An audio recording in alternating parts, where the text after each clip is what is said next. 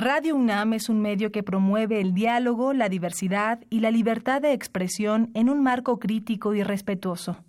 Los comentarios expresados a lo largo de su programación reflejan la opinión de quien los emite, mas no de la radiodifusora.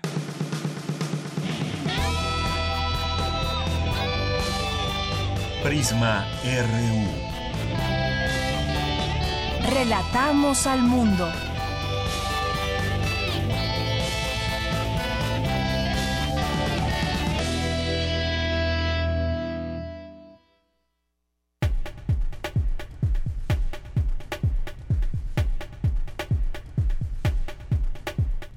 Muy buenas tardes, bienvenidos sean todos ustedes a esta emisión de Prisma RU en este día 3 de octubre de 2018 y vamos a seguir platicando de 1968. Ahora, hoy, desde una mirada de las nuevas generaciones, hoy en nuestra segunda hora de Prisma RU vamos a, tener aquí la presencia de tres jóvenes para hablar de este tema que dejó el 68 a las siguientes generaciones. Escucharlo será interesante y es importante escuchar también pues la voz de los universitarios.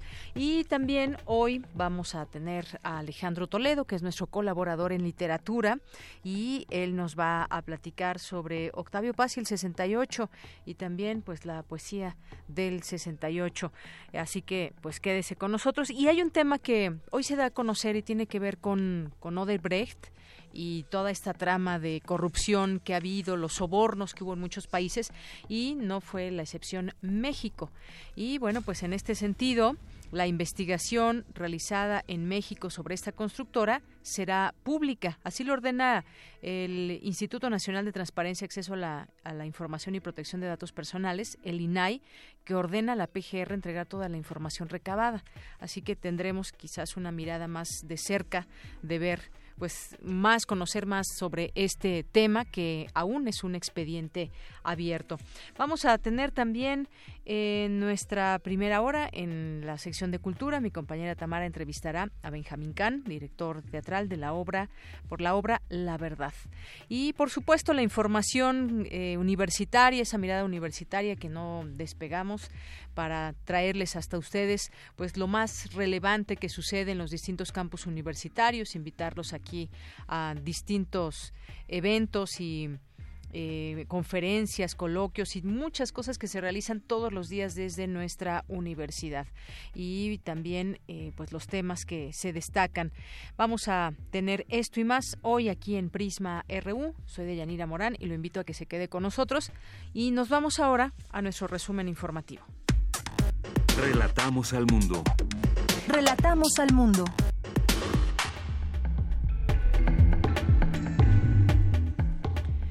Es la una con ocho minutos. En los temas universitarios, en este miércoles 3 de octubre, 2 de octubre no se olvida. Ayer se llevó a cabo una marcha para conmemorar los 50 años de la masacre de Tlatelolco.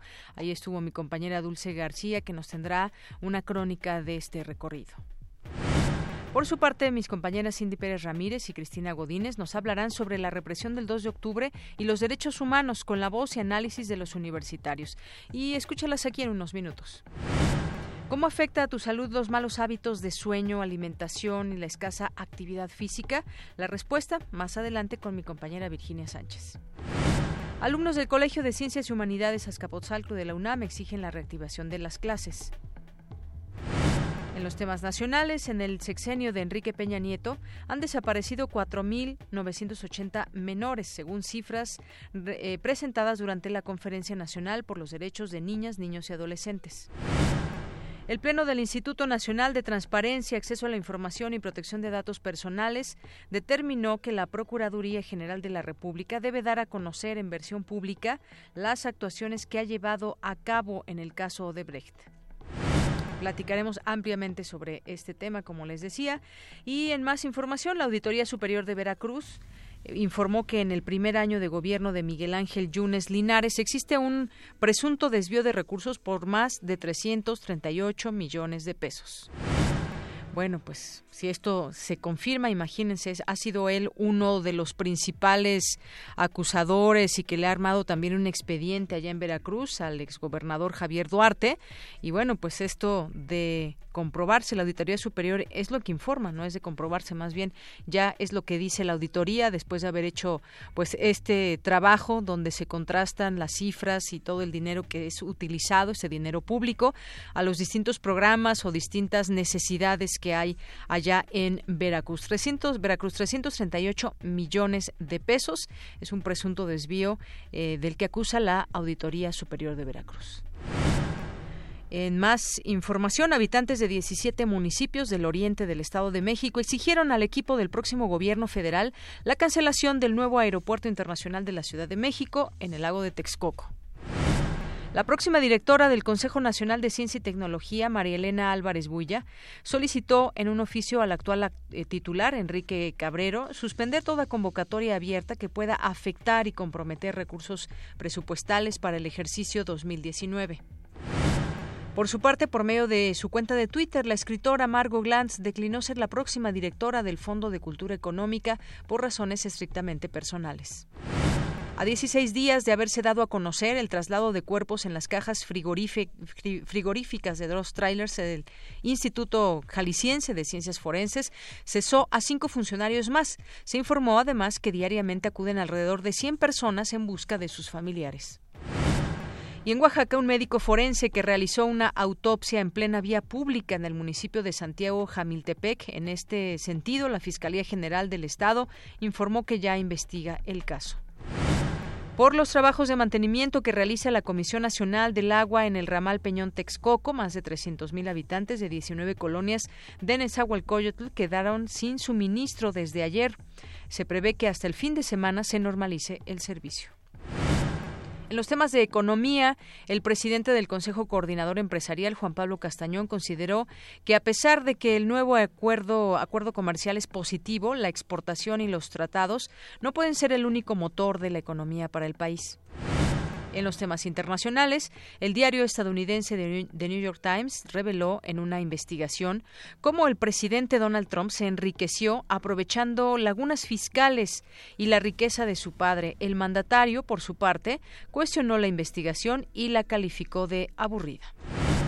Los estadounidenses eh, Francis Arnold y George Smith y el británico Gregory Winter ganaron el Nobel de Química por la evolución dirigida de enzimas. Hoy en la UNAM, ¿qué hacer y a dónde ir? La Casa de las Humanidades te invita a la conferencia Cuando las mujeres trabajan, con la ponencia de la doctora Cristina Herrera, profesora e investigadora del Centro de Estudios Sociológicos y coordinadora de la maestría en Estudios de Género del Colegio de México, quien ha basado sus investigaciones en temas como la violencia y equidad de género en instituciones públicas. Asiste hoy a las 17.30 horas al auditorio de la Casa de las Humanidades, ubicada en Avenida Presidente Carranza número 162 en Coyoacán. La entrada es libre. Como parte de la tercera Feria Universitaria del Arte, se llevará a cabo el Centro de Música Hermanas Ponce, Flauta y Piano, con la participación de Naomi Ponce León en punto de las 17 horas. Disfruta también de la puesta en escena Flamenco, Vida y Pasión, a las 18.30 horas. Asiste hoy al Museo Universitario de Ciencias y Arte a un costado de la Facultad de Arquitectura. Te recomendamos la cinta La Frontera Infinita, del director mexicano Juan Manuel Sepúlveda, quien muestra cómo cada año cientos de miles de centroamericanos entran a México ilegalmente intentando llegar a Estados Unidos, y sus palabras expresan determinación y esperanza. Asiste a la función hoy a las 16, 18 y 20 horas en la sala Carlos Monsiváis del Centro Cultural Universitario. La entrada general es de 40 pesos.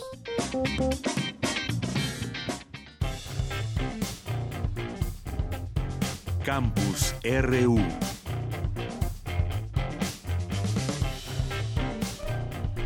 Una de la tarde con 14 minutos. Ayer estuvimos platicando de estos 50 años del movimiento estudiantil de 1968 y también qué es lo que queremos eh, saber desde aquel año y que no se sabe cómo es debe ser la dinámica para conocer esos archivos que se protegió, que se ha protegido durante tanto tiempo. Y hubo pues distintos e-, eventos para honrar la memoria de los caídos y darle su lugar en la historia a este episodio del eh, de 1968, ya 50 años. Mi compañera Dulce García estuvo en una de estas actividades, que fue la marcha que salió de la Plaza de las Tres Culturas al Zócalo. Adelante, vamos a escuchar esta información con Dulce García.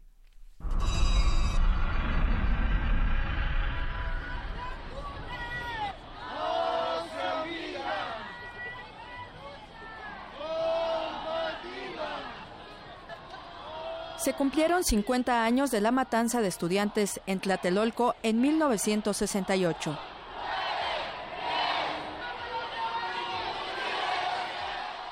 Jóvenes, padres de familia, feministas, trabajadores y hasta niños conformaron la manifestación por el 50 aniversario de aquellos trágicos sucesos que hoy se unen a casos como el de los 43 estudiantes normalistas desaparecidos de Ayotzinapa.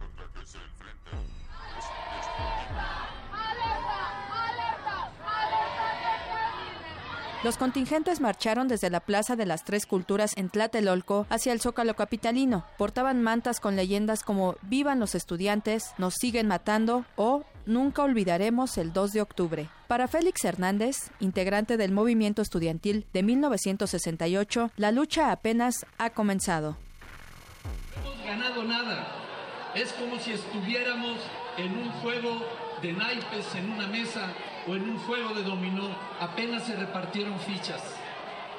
Pero tenemos que organizarnos, tenemos que rescatar nuestra experiencia de organización y de lucha para poder avanzar verdaderamente en la construcción de un nuevo país.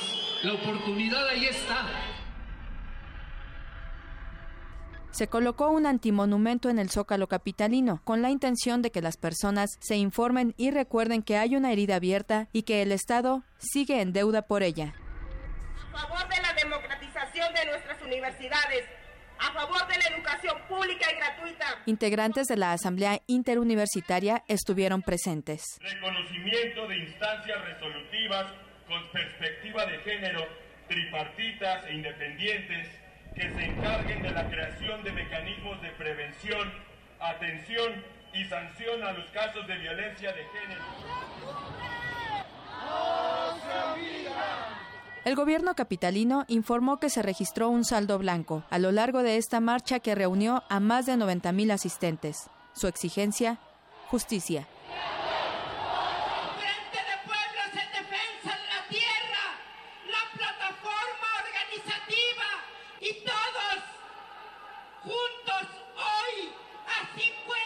Para Radio UNAM, Dulce García.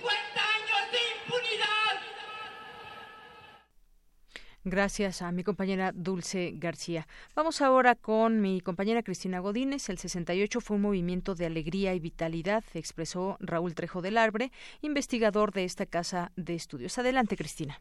¿Qué tal, Deyanira? Un saludo para ti y para el auditorio de Prisma RU. El investigador del Instituto de Investigaciones Sociales participó en el sexto ciclo de conferencias Los Derechos Humanos Hoy, que organiza el Programa Universitario de Derechos Humanos de la UNAM. El doctor Del Arbre señaló que el 68 es parte de nuestra historia y ha sido narrado de diversas maneras, acudiendo sobre todo a la épica y a la tragedia del movimiento, pero poco se repara en lo que ocurrió previamente. El doctor hizo una descripción de la fase más trágica, pero también insistió en que el 68 fue una fiesta y un movimiento de renovación cultural. Que no obstante la imagen de tragedia que hoy tenemos del 68, era un movimiento muy alegre, muy vital, muy juguetón, salían con mucho gusto los muchachos a las calles, se sabían libres pudiendo manifestarse, era un enorme motivo de holgorio y practicar esta suerte de hazaña cívica, entre otras cosas porque en 68, no solamente en ese año,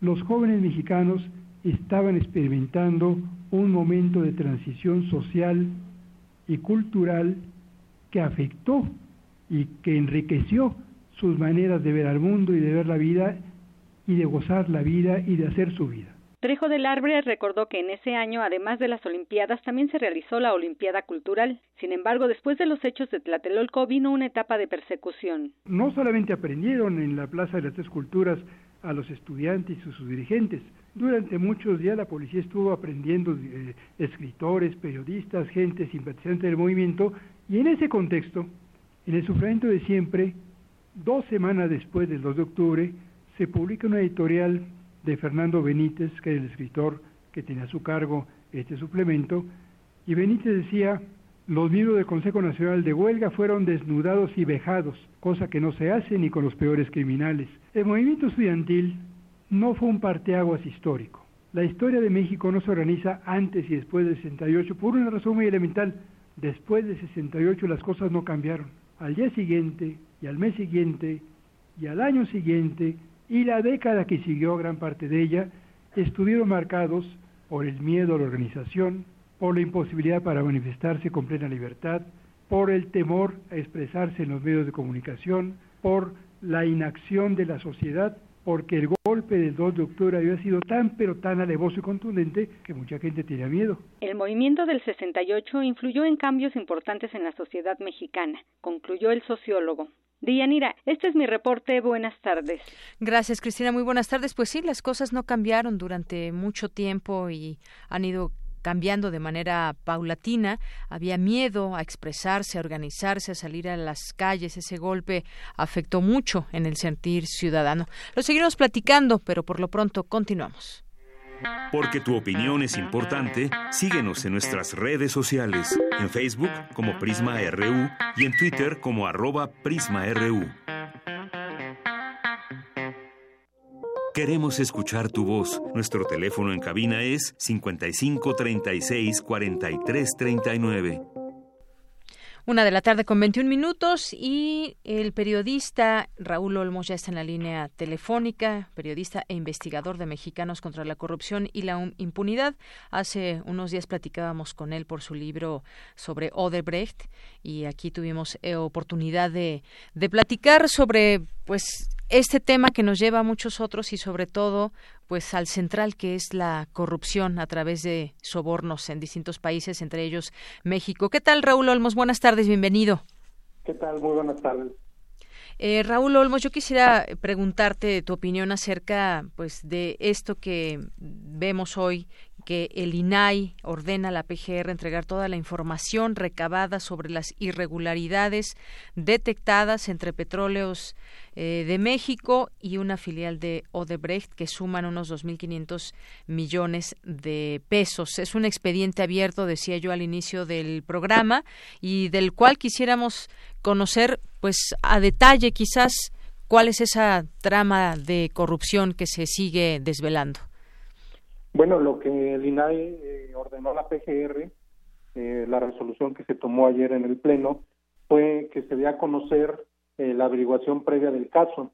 Esto es las actuaciones de los agentes del Ministerio Público en torno a la indagatoria y los avances y el estatus de la investigación.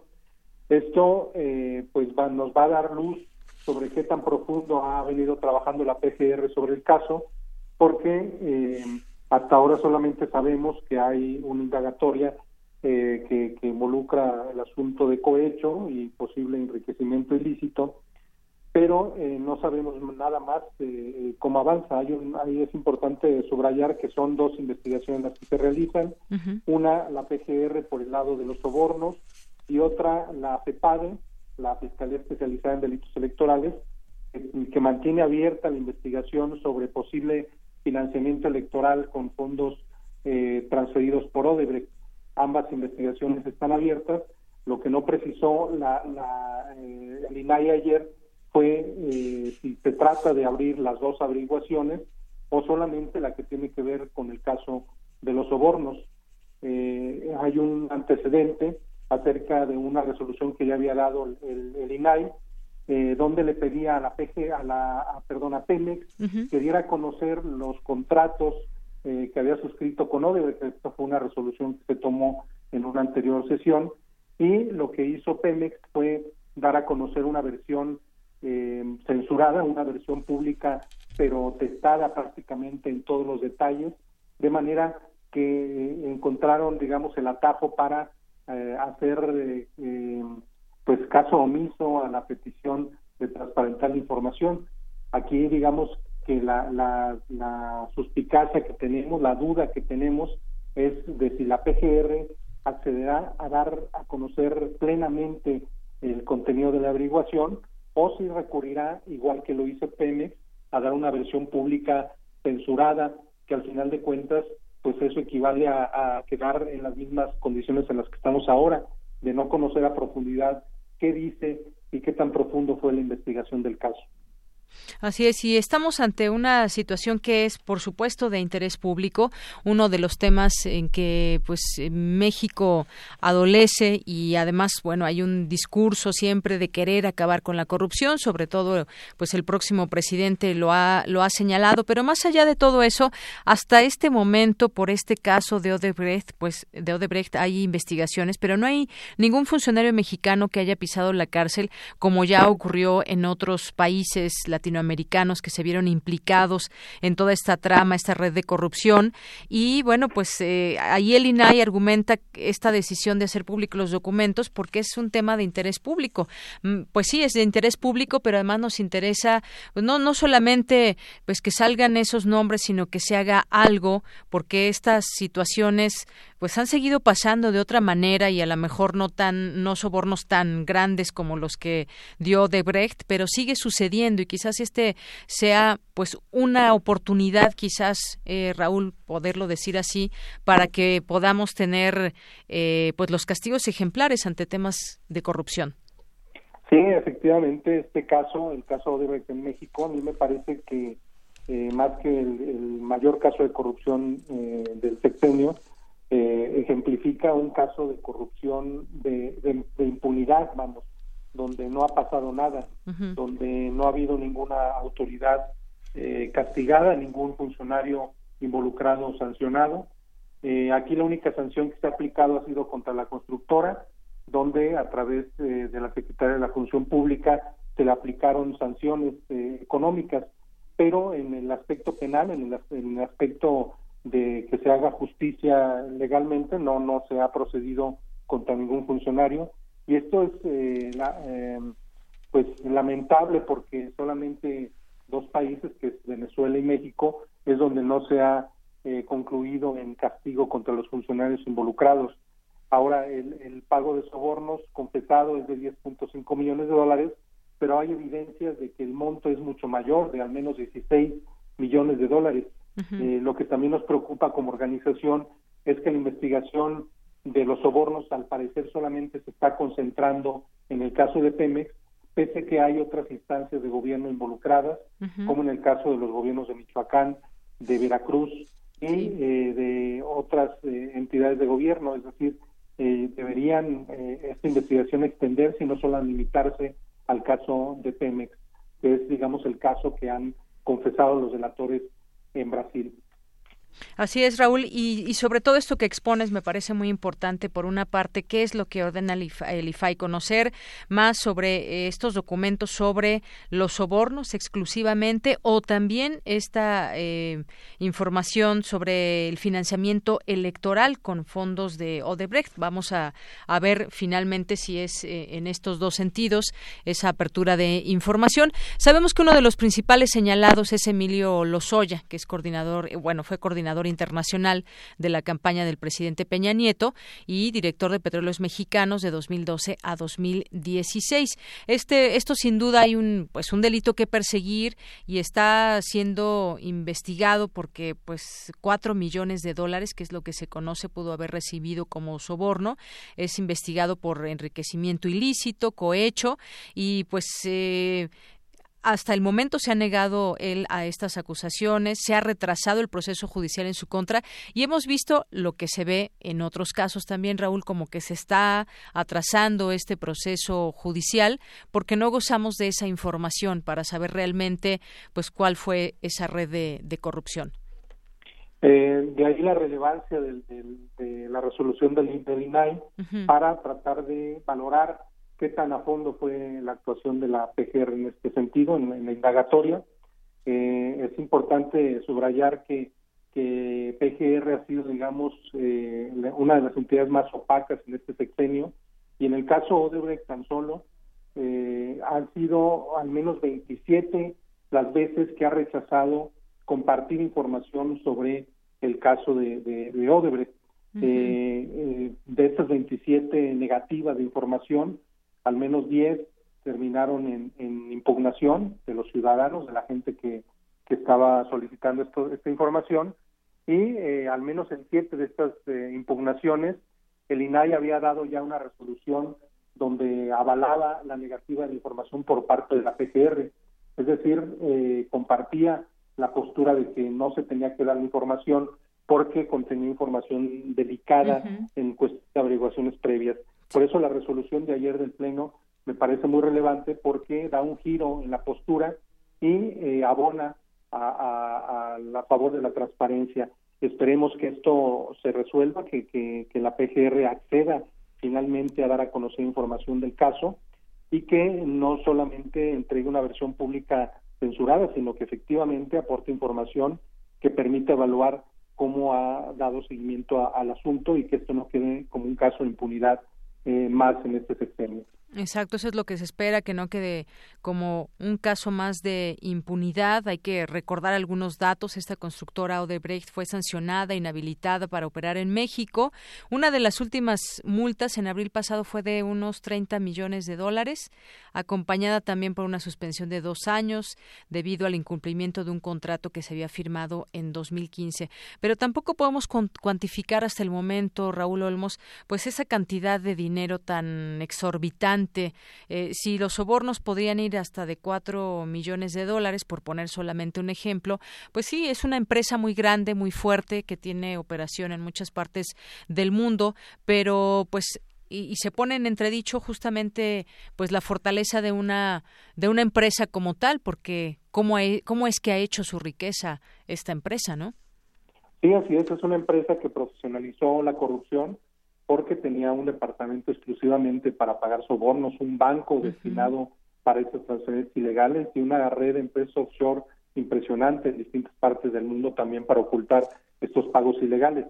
Esta empresa, es importante mencionar que la cantidad de sobornos que pagó en nuestro país, eh, eh, detectados y documentados por 16 millones de dólares, es una cantidad ínfima, una cantidad pequeña frente a los beneficios económicos que obtuvo. Nosotros cuantificamos los beneficios en al menos 4 mil millones de dólares. Es decir, que los 16 millones de dólares que pagó por sobornos a cambio de beneficios económicos tan grandes, pues resultan cacahuates en comparación con la cantidad tan voluminosa de contratos o de beneficios económicos que obtuvo. Eh, eh, sería muy importante que las autoridades indagaran sobre si hay sobornos más allá de los documentados y confesados por eh, los ejecutivos de Odebrecht, o si hay una trama, una parte de, de, esta trama de, la, de corrupción que no se ha conocido. Eh, esto solamente se podría saber si hubiera una investigación profunda y a fondo del caso. Así es, Raúl Olmos. Pues bueno, queda abierto, sigue quedando abierto este tema, una investigación abierta. Eh, se pueden ir incorporar más datos que servirán también para las propias investigaciones y pues seguiremos desde aquí también dando ese seguimiento y pues conociendo también los detalles de esta apertura que se haría de estos expedientes. Por lo pronto, Raúl, muchas gracias. Gracias a ti, Deyanira, que estés muy bien. Igualmente, buenas tardes, Raúl Olmos, periodista e investigador de Mexicanos contra la Corrupción y la Impunidad. Pues sí, hay algunos, algunos datos que también pues vale la pena traer a recordar. Decíamos que eran cuatro millones de dólares lo que Emilio Lozoya habría recibido como soborno. Él, pues, actualmente es investigado por los delitos de enriquecimiento ilícito, cohecho, y pues fue director de Pemex y ha negado todas estas acusaciones, pero también hay que recordar que la Auditoría Superior de la Federación informó que entre los años 2015 y 2016 Pemex pagó más de 668 millones de pesos, unos 35.5 millones de dólares por servicios no prestados y que al mismo tiempo tuvo unas pérdidas de 19 millones 935 mil pesos con la venta de etano por debajo del precio de mercado. Y bueno, pues también recordar otro dato. En marzo pasado, el PRI, el Partido Revolucionario Institucional, bloqueó en el Congreso avanzar en, la Cámara, eh, avanzar en las pesquisas del órgano auditor. Es decir, prácticamente pues se trata de opacar o de evitar que se conozca toda la información. Pues vamos a ver qué qué sigue corriendo en este tema, porque ya vendrán también muchas de estas eh, posibilidades de conocer más de los expedientes y saber si alguien va a pagar por todos estos sobornos, quién los recibió y, y pues no solamente un funcionario, sino quizás una red que se vaya conociendo. Se ha prometido desde el próximo, que será próximo gobierno de México, a cargo de Andrés Manuel López Obrador, un combate frontal a la corrupción y pues no, no sabemos específicamente cómo le va a ser, cuál es este método para acabar con un problema que parece ser que está institucionalizado y lo digo así con mucha responsabilidad porque desde las instituciones es de donde muchas veces se eh, se utilizan o se malutilizan los dineros públicos. Continuamos. Tu opinión es muy importante. Escríbenos al correo electrónico prisma.radiounam@gmail.com. Queremos escuchar tu voz. Nuestro teléfono en cabina es 55 36 43 39. Una con 35 minutos y nos vamos ahora con esta información de mi compañera Cindy Pérez Ramírez. Conversan en el Instituto de Investigaciones Jurídicas de la UNAM en torno al movimiento del 68. ¿Qué se ha dicho desde ahí? Adelante, Cindy. Muy buenas tardes, te saludo con mucho gusto a ti y al auditorio de Prisma RU. En el marco de la jornada a 50 años del movimiento estudiantil de 1968, se llevó a cabo en el Instituto de Investigaciones Jurídicas de la UNAM el conversatorio La represión del 2 de octubre, en donde Alfredo López Domínguez, miembro del entonces Consejo Nacional de Huelga y actualmente investigador del Instituto de Investigaciones Jurídicas y Políticas de la Benemérita Universidad Autónoma de Puebla, dijo que el movimiento estudiantil no fue un estallido espontáneo, sino una continuación de una década de lucha. Que se va dando eh, incluso con el, el 58-59, la represión al movimiento ferrocarrilero, lo que fue la lucha de los maestros también reprimida, la de los médicos que llenaron la, el zócalo de la Ciudad de México en 1965, si no mal recuerdo.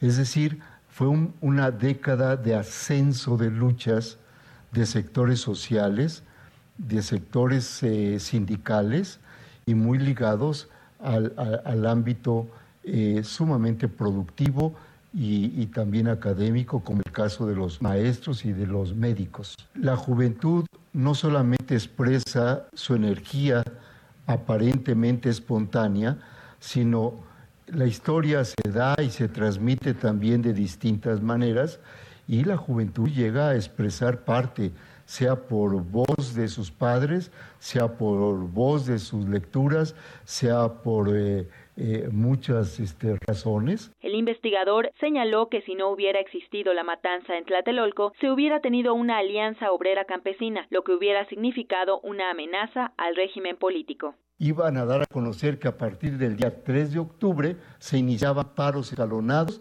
en distintas fábricas en apoyo al movimiento y por las demandas de, ese programa y dando a conocer que se repudiaban a sus dirigentes charros y que se plegaban al Consejo Nacional Obrero. Y eso vinculaba con paros que iban a dar a partir del mismo día 3, es decir, hubiera pasado lo que los consejeros del régimen le decían, aguas Díaz Ordaz, aguas este, eh, eh, eh, Cámara de Diputados, aguas Suprema Corte, aguas que es, no puede permitirse eso porque puede pasar lo que el Mayo Rojo francés.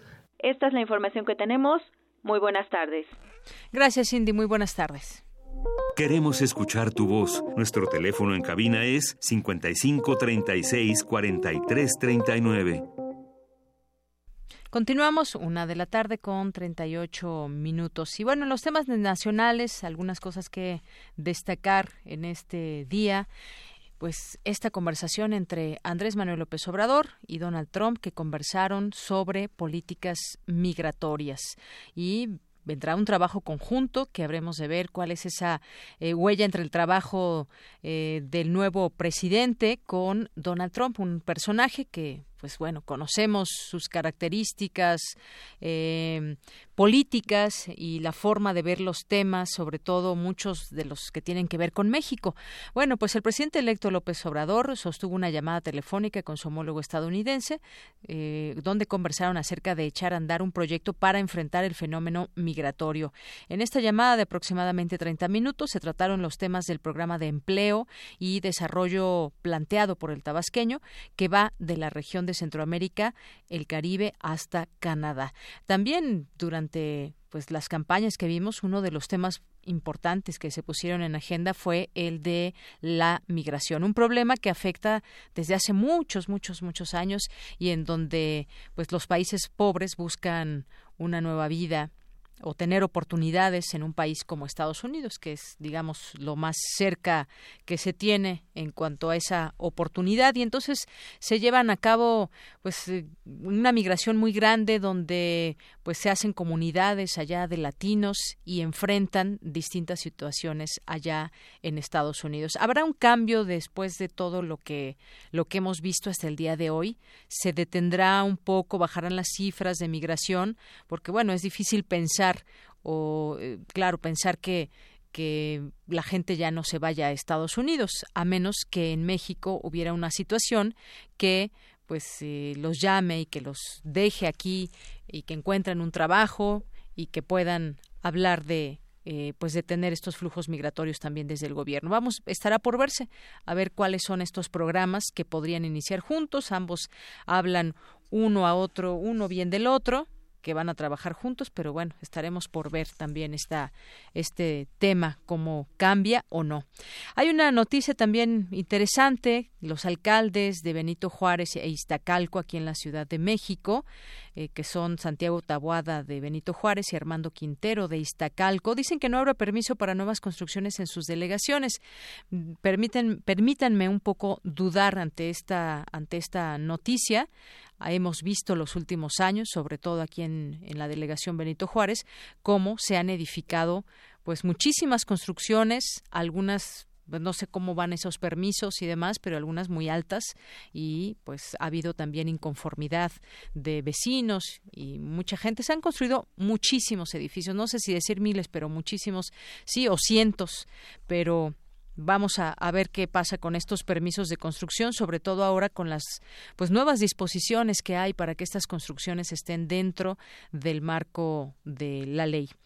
También en otra información, la escritora Margot Glantz renunció al puesto de directora del Fondo de Cultura Económica en el próximo gobierno. Bueno, ella estaba eh, perfilada para encabezar a este fondo.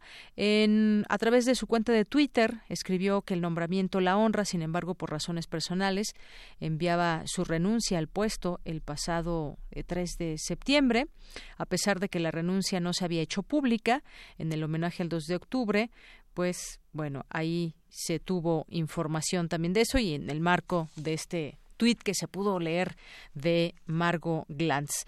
Bueno, pues en otra información, y ya que estábamos hablando del 68 y seguiremos haciéndolo en nuestra segunda hora, con la mirada también joven de las nuevas generaciones que ven este entorno, bueno, pues se puso un antimonumento en memoria de las víctimas del movimiento estudiantil de 1968 en la esquina de Madero y el Zócalo en el marco de la marcha del día de ayer en conmemoración. Y esto al concluir la marcha del 2 de octubre. Esta estructura lleva el logo del Consejo Nacional de Huelga, el CNH, del 68 y las frases 2 de octubre no se olvida, 1968 fue el ejército, fue el Estado.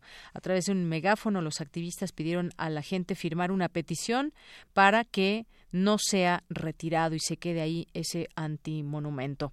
Y bueno, pues también esta información que seguramente se va a destacar también en, nuestros datos internacionales, pero aquí un poquito más de, datos. Los eh, estadounidenses eh, Francis Arnold y George Smith y el británico Gregory Winter recibieron el Premio Nobel de Química por la aplicación de los principios de evolución para desarrollo desde biocombustibles hasta medicamentos.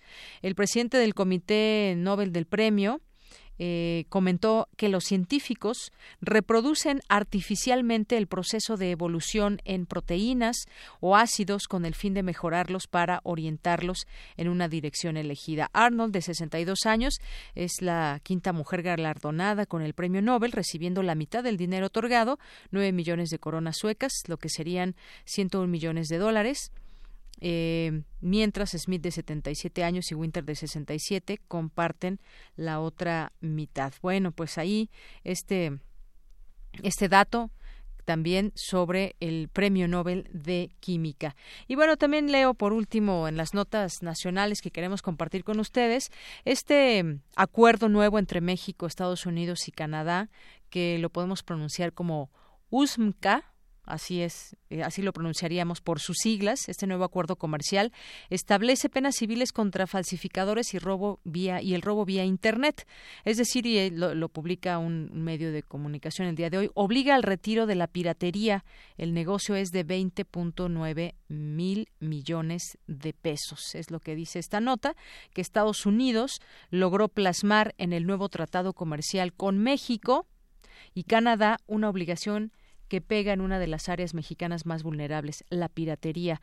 En el capítulo referente a la propiedad intelectual se establece como obligación de los tres países frenar el comercio de productos apócrifos, en el que China es el principal productor según datos de la OCDE. Bueno, y es que si siguiéramos las reglas normales, la entrada, por dónde entran todos estos productos chinos que no tienen permisos eh, de contrabando, entran, pues por el aeropuerto y quiénes están ahí en las entradas, quiénes revisan. Bueno, pues por ahí tenemos respuestas que, pues bueno, nunca, nunca han funcionado del todo bien.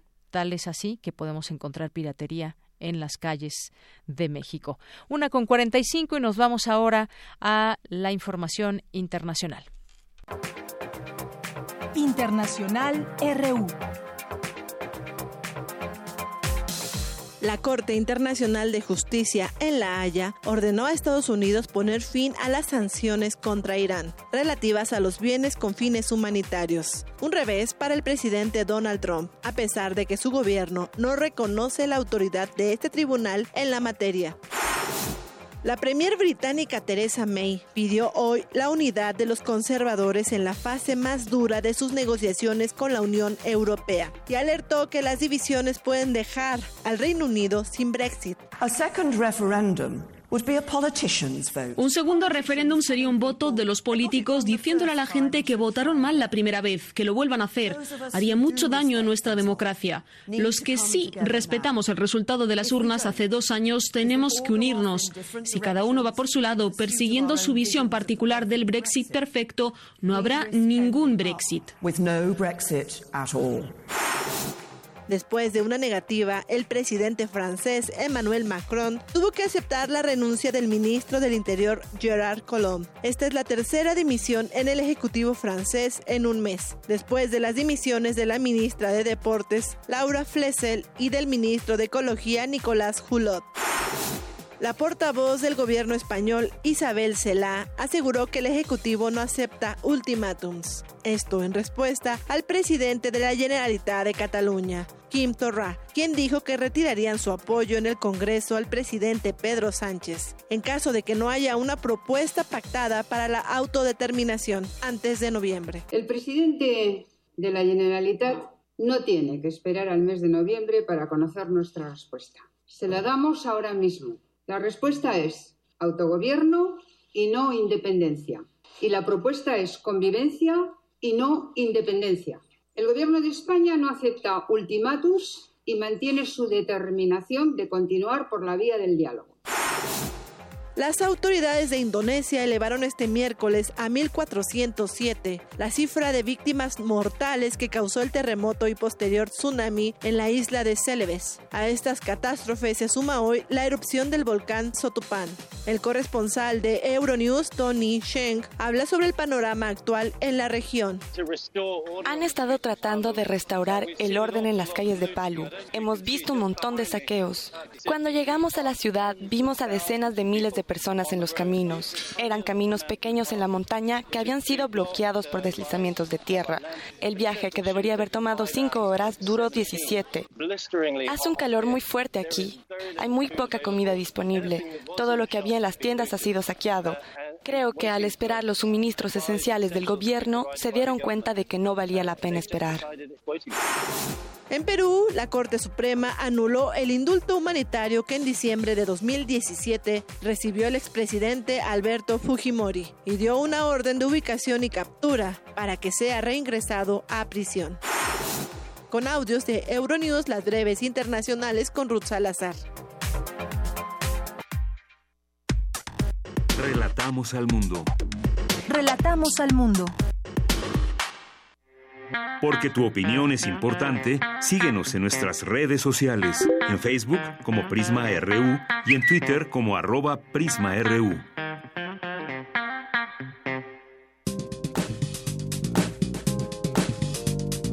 Cultura RU.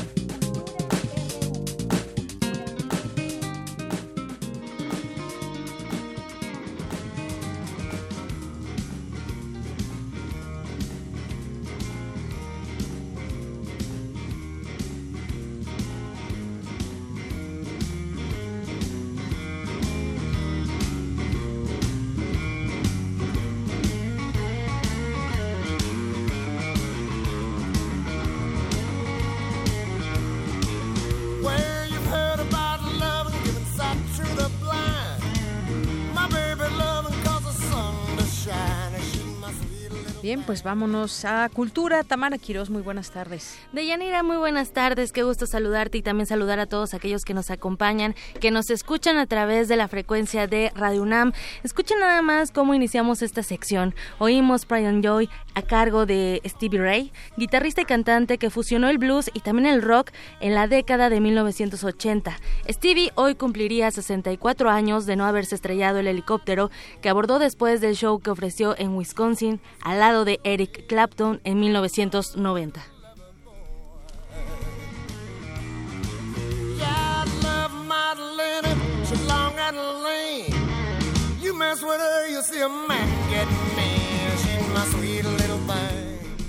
Y bueno, en otra información, ustedes saben que en este espacio es muy común que pues abramos el diálogo para hablar de teatro y esta vez no podía ser la excepción. Les comento que en el Teatro Shola se acaba de estrenar La Verdad, una obra del dramaturgo francés Florian Seller, quien además de ser galardonado con diversos premios, sus textos han sido pues han tenido un buen éxito en París, Londres, Nueva York y también aquí en México. Y bueno, para platicarnos de qué va La Verdad, invitamos al director de esta puesta en escena, Benjamín Kahn, quien además de dirigir teatro, dirige cine, dirige televisión, es guionista y también editor. Benjamín Kahn, muy buenas tardes y muchas gracias por acompañarnos. Al contrario, muchas gracias por invitarme. Buenas tardes. Muy buenas tardes, Benjamín. Hoy en 2016, la verdad se posicionó como una de las obras más triunfantes eh, de la cartelera inglesa y dos años después llega aquí a nuestro país, a México, bajo tu dirección. Platícanos de qué va la obra. Mira, es una obra que es muy interesante porque creo que precisamente lo que la ha vuelto muy exitosa en Europa es que el autor ha vuelto a una forma de teatro muy simple, a contar con muy pocos actores, dos en cada escena, escenas muy simples y muy directas y que tienen que ver con la vida cotidiana de los personajes. Y a través de eso intenta reflexionar sobre temas importantes de nuestra sociedad. En este caso, la obra se llama La Verdad porque él hace una reflexión sobre por qué decidimos en nuestra vida no decir la verdad y preferimos construir una mentira y conservarnos en la mentira en lugar de enfrentar la verdad. Ok. Oye, es que bueno, hay que platicar también de cuáles son esos parámetros universales para, pues, para medir la verdad. ¿La verdad de quién? Creo que es algo muy pues, subjetivo también. Sin duda, sí de Sófocles para acá todos nos lo seguimos preguntando, ¿no? Pero mira, en este caso lo, lo que es muy inteligente del autor, creo yo, es que agarra un tema muy cotidiano, la infidelidad, y a través de un problema de infidelidad enfrenta a los personajes a cuestionarse sobre si vale la pena decir la verdad o es mejor ocultarla. Es mejor no enfrentarla o, o cuando la decimos de veras logramos algo interesante con nuestra vida, nos pasa algo más interesante, o es la mentira más interesante porque es más creativa y, nos obliga a estar más alertas en la vida. Eh, eh, en fin, eso es lo que me parece que es muy atractivo de, esta obra. Si tú la vas a ver con ganas nada más de divertirte un rato, pues te vas a encontrar con un problema de infidelidad que es muy divertido por sí solo. Pero si te fijas, si te vas para adentro con los personajes, te vas a dar cuenta que realmente no tiene nada de divertido, es, es muy angustiante vivir construyendo mentiras. Y, y, se necesita ser creativo, como bien lo mencionas, Benjamín. Oye, es que la verdad no es para todos. Cuando la tienes, hablando simbólicamente, cuando la tienes en las manos, pues a veces no sabes qué hacer con ella, ¿no? Con esa verdad. Pues sí, además, mira, es porque estamos entrenados a vivir en, en la mentira, o sea, nosotros vivimos en una sociedad que está acostumbrada ya tantos años a que no nos digan la verdad. Esas mentiras piadosas. Pues ya ni siquiera las piadosas, porque, por ejemplo, estamos acostumbrados a que nuestros gobernantes nunca nos digan la verdad y sus mentiras no son piadosas. Eh, estamos acostumbrados a que en el amor, por ejemplo, en el acto amoroso, no nos mostramos como verdaderamente somos, sino que nos inventamos toda una personalidad y un disfraz para poder seducir a otra persona. Probablemente no confiamos en quienes somos verdaderamente y necesitamos del disfraz. Estamos perfectamente acostumbrados a toda la vida andar mostrando una mentira. Y, y por otro lado, eh, dice por ahí alguna pensadora interesante, Hannah Arendt, que la mentira es un arte, es, eh, es, es perfecta, la, verdad tiene huecos que no podemos llenar, pero la mentira es perfecta, la elaboramos conscientemente, concienzudamente, paso a paso, estamos alertas para no ser descubiertos en ella y acabamos creyéndola, creyéndola porque es una verdad eh, inventada, es tan verdadera como la verdad misma. Así es. Oye, Benjamín, y bueno, uno de los de los sellos de Seller que ya también nos, nos mencionabas, pues es que aborda estos temas diversos temas delicados de una forma tanto reflexiva como divertida. Como prueba, pues también está la obra El Padre, que también ya fue presentada en nuestro país. Es, es una referencia de que sus textos son muy buenos. Y bueno, ¿qué podemos decir de ti?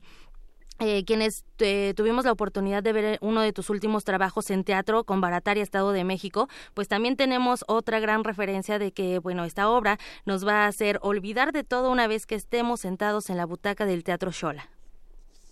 Ay, qué, amable eres por decirlo. Este Barataria fue un experimento muy entrañable en mi vida y esta lo es también. Yo creo que quien se siente ahí, como dices, pues, se va a divertir un rato, y se va a llevar un tema de reflexión a su casa y pues eso es lo que pretendemos que pase cuando vamos al teatro. Oye, y además vas muy bien acompañado, Benjamín. En escena veremos actrices y actores eh, pues ya muy bien conocidos y también talentosos. Exactamente, cuatro muy talentosos actores y actrices, dos actores y dos actrices, eh, Eduardo Santamarina, eh, Mayrín Villanueva, Rodrigo Murray y Gabriela Sass. Todos son animales de la actuación, en el buen sentido digo, ¿no? Y, todos, todos eh, están muy divertidos, creo que, que vale la pena ir a verlos. Vamos a ver, entonces vámonos al teatro a ver la, la verdad, la mentira, que también es protagonista.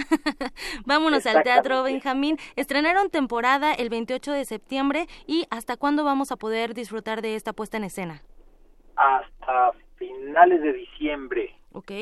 Y se están presentando viernes a las 8.30, sábado a las 6 y a las 8 hay doble función.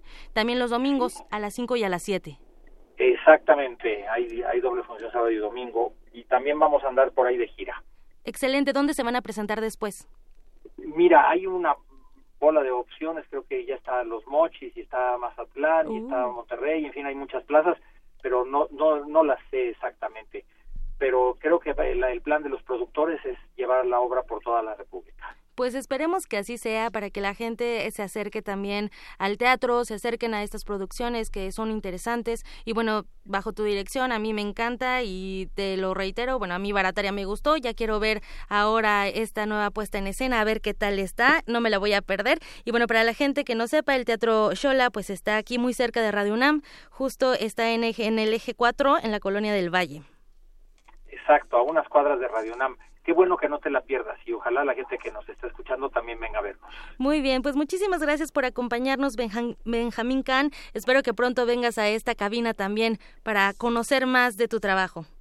Lo haré con mucho gusto cuando me invites, con mucho gusto. Muchísimas gracias. Que estés muy bien, Benjamín. Igualmente, gracias. Gracias. Hasta pronto. Bueno, eh, de Yanira, auditorio, todos aquellos que nos acompañan, pues ahí está una, una opción una opción más de teatro, dirían, eh, y que Tecuani se queja que hablamos mucho de teatro, pero es que el teatro es maravilloso, a mí me encanta. Y bueno, pues ahí está la opción para que se vayan a ver la verdad. Ahí está, la verdad. Pues muchas gracias, gracias Tamara, gracias a ustedes que continúan en sintonía. Quédese con nosotros, todavía tenemos una hora de Prisma RU aquí en el 96.1 de FM. Volvemos.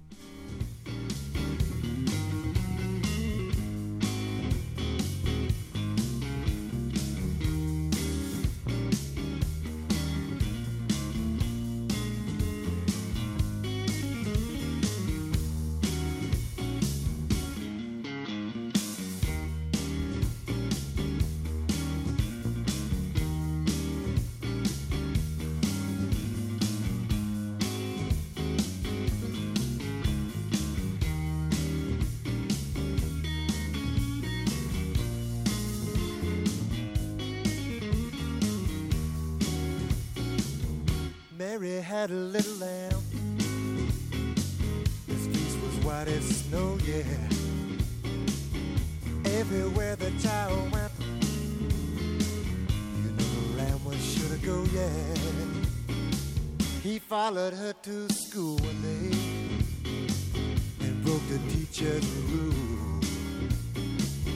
What a time did they have that day at school?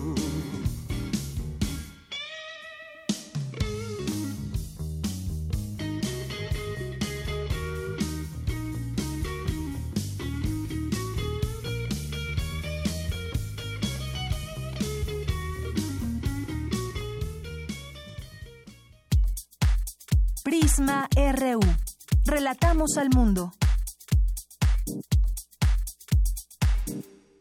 Su historia sigue siendo la nuestra. Entonces ser joven ya era ser joven del mundo, no solamente de México. Es que era tanta calumnia en nuestra contra que tuvo el efecto contrario. Yo sí pensaba que estábamos haciendo algún tipo de revolución. ¿Recuerdas? Todos mis compañeros, toda la gente que estaba a mi alrededor, murió esa noche, del 18 de septiembre. Entonces hay fuego del ejército, hay fuego del batallón Olimpia, hay fuego de los francotiradores y en medio de la manifestación. Creo que pues, hay que seguir para adelante, no hay que olvidar. 68 no se olvida, pueblo. M68, Voces contra el Olvido. El testimonio de quienes fueron el movimiento vuelve a nuestras frecuencias del 17 de septiembre al 3 de octubre todos los días, de lunes a viernes, a las 5 de la tarde, 96.1 de FM. Radio UNAM, Experiencia Sonora. Yo soy Carla y no me dejaron ser candidata de mi partido porque pensaron que era mejor tener a un candidato hombre. Soy Jimena, fui candidata a alcaldesa y no estoy conforme con el resultado de la elección. Yo soy Alfonso, presenté mi proyecto para la consulta de presupuesto participativo. Creo que cumplió con los requisitos y no fue considerado. En todos estos casos, el Tribunal Electoral de la Ciudad de México analiza, indica quién tiene la razón y protege sus derechos. Tribunal Electoral de la Ciudad de México. De principio a fin, justicia en tu elección. El Museo José Luis Cuevas exhibe In Memoriam, José Luis Cuevas, desde el origen, la primera retrospectiva que se realiza después del deceso del artista. La muestra se conforma por alrededor de 180 obras en diversas disciplinas y técnicas como pintura, grabado, dibujo, litografía, en la exhibición se pueden apreciar las etapas más relevantes de la trayectoria del artista. In Memoriam, José Luis Cuevas, desde el origen. Se puede visitar en el Museo José Luis Cuevas en el Centro Histórico de la Ciudad de México. El salón, 80 hombres y 4 mujeres. Una de ellas migró a Argentina y se convirtió en una de las científicas más influyentes de la historia. Conoce esta fascinante historia contada por su nieta. Cristian, un biomusical científico. Dirección e interpretación de Belén Pascualini. Jueves 11, 18 y 25 de octubre a las 20 horas en la sala Julián Carrillo. Entrada libre. Ven y sueña con la historia que ha encantado a todo el continente. Radio UNAM, Experiencia Sonora. ¿Quiénes hacen la ciencia? ¿Cómo se suma la ciencia a las soluciones de los problemas iberoamericanos? Científicos, investigadores y académicos de Iberoamérica hablan de los avances en ciencia, tecnología e innovación que inciden en nuestra vida. La ciencia que somos. ciencia que somos. Iberoamérica al aire. Viernes a las 10 y media de la mañana. 96.1 de FM. Retransmisión, domingos a las 9.30 de la mañana por el 860 de AM. Radio UNAM. Experiencia sonora. Queremos escuchar tu voz. Nuestro teléfono en cabina es 55 36 43 39. Porque tu opinión es importante, síguenos en nuestras redes sociales, en Facebook como Prisma RU y en Twitter como arroba PrismaRU.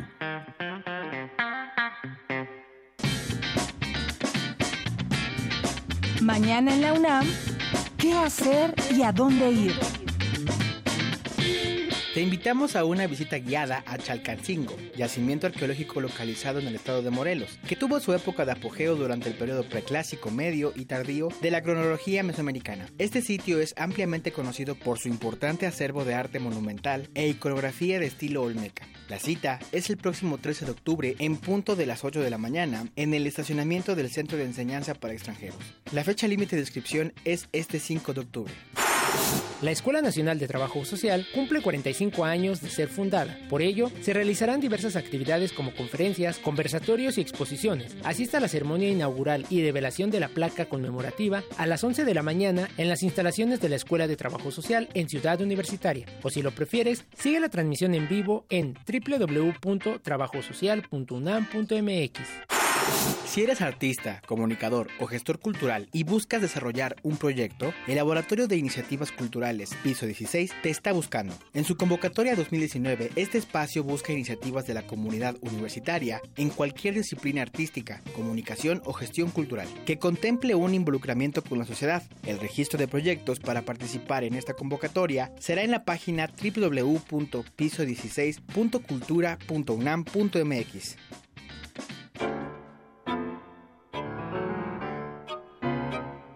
buenas tardes, amigos de Melomanía y Prisma RU. José Julio Díaz Infante de nuevo al micrófono les saluda para hablarles de las actividades del 40 Foro Internacional de Música Nueva Manuel Enríquez. El jueves 4, el ensamble estadounidense Hypercube se presentará en el Auditorio Blas Galindo del Centro Nacional de las Artes, con un programa de ensamble mixto donde incorporan saxofón, guitarra eléctrica, algo de nuevas tecnologías y con obras de compositores como Carlos Sánchez Gutiérrez y Louis Andriessen. Y al día siguiente tenemos la primera participación del ensamble de Chicago Dalniente, uno de los ensambles más representativos de la escena contemporánea de Estados Unidos, quien interpretará un programa casi en su totalidad conformado por obras de jóvenes compositores mexicanos, a las 5 de la tarde en el Museo Nacional de Arte.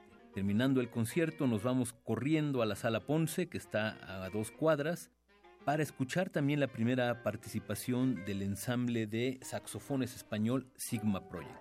Realizará el estreno de obras de compositores mexicanos como Sergio Luque, Hilda Paredes, José Luis Hurtado, obra que compuso con el apoyo de Ibermúsicas. No se pueden perder esta maravillosa experiencia, ya que también el diseño de iluminación a cargo de Lidia Margules jugará un papel muy importante. Bien, pues continuamos aquí en Prisma RU. Si les gusta la música tecno, bueno, pues eh, tenemos aquí una sorpresa que vamos a publicar en nuestras redes sociales. ¿Conocen a Roman Flugel y Jax Green? Bueno, pues son dos DJs de música electrónica de la escena internacional de tecno y house. Así que asómense a nuestras redes, tenemos algunas, tenemos unas sorpresas para todos ustedes para mañana. Además, si mañana no tienen plan todavía, mañana 4 de octubre, bueno, pues ahí nuestras redes sociales y les diremos cómo pueden disfrutar de esta música. Y bueno, pues también mandar, por supuesto, saludos a quienes nos escuchan a través de el 96.1 de FM y saludos a quienes en cualquier parte del mundo nos escuchan a través de www.radio.unam.mx. Bueno, aquí están presentes eh, Aaron Barreto que nos dice también eh, aquí bueno ya nos están escribiendo por justamente lo que les decía de esta invitación que les hacemos a través de redes sociales.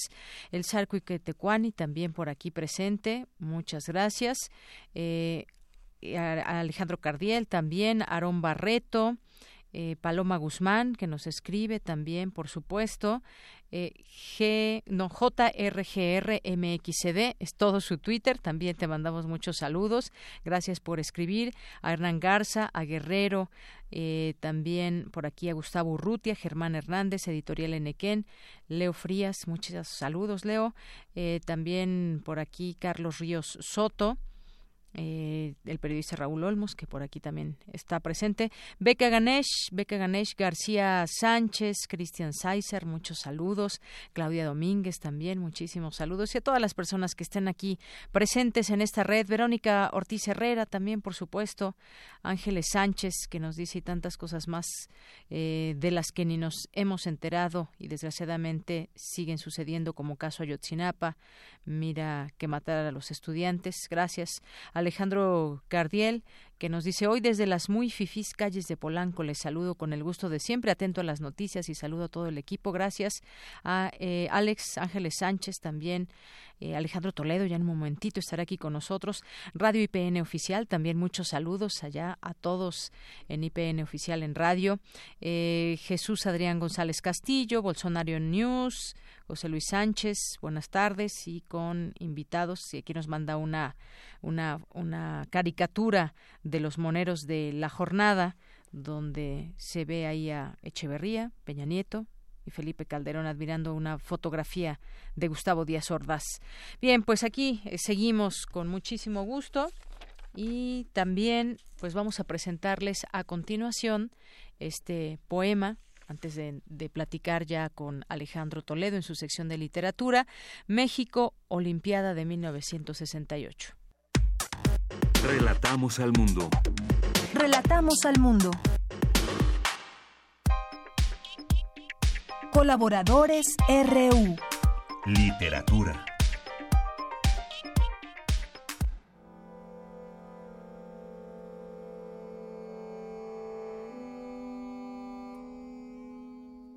México, Olimpiada de 1968. Delhi, a 3 de octubre de 1968. Octavio Paz. Adore Yadja Jonkers.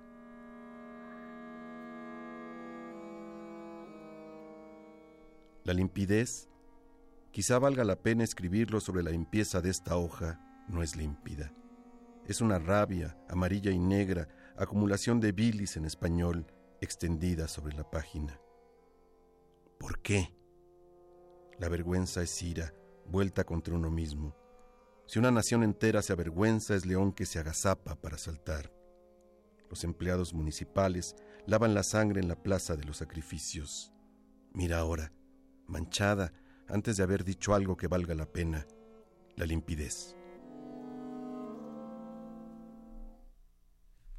Bien, pues así damos la bienvenida hoy a nuestro colaborador en literatura, Alejandro Toledo, ensayista y miembro del Sistema Nacional de Creadores de Arte.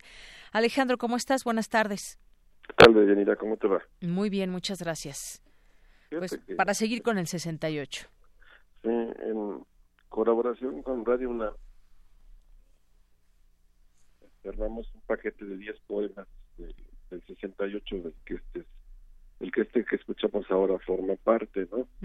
la Gaceta tiene un micrositio que se, que se accede desde la página de la Gaceta, ¿no? gacetaunam.mx, donde encontrarán estos 10 poemas del, del 68, que es una selección que yo hice de, de dos libros, de 53 poemas del 68 mexicano de Miguel Aroche Parra y de poemas sobre el movimiento estudiantil de 1968 de Marco Antonio Campos. ¿no? Entonces, este, yo fungí, perdón, o fingí, como decía Clavillazo, este, como productor.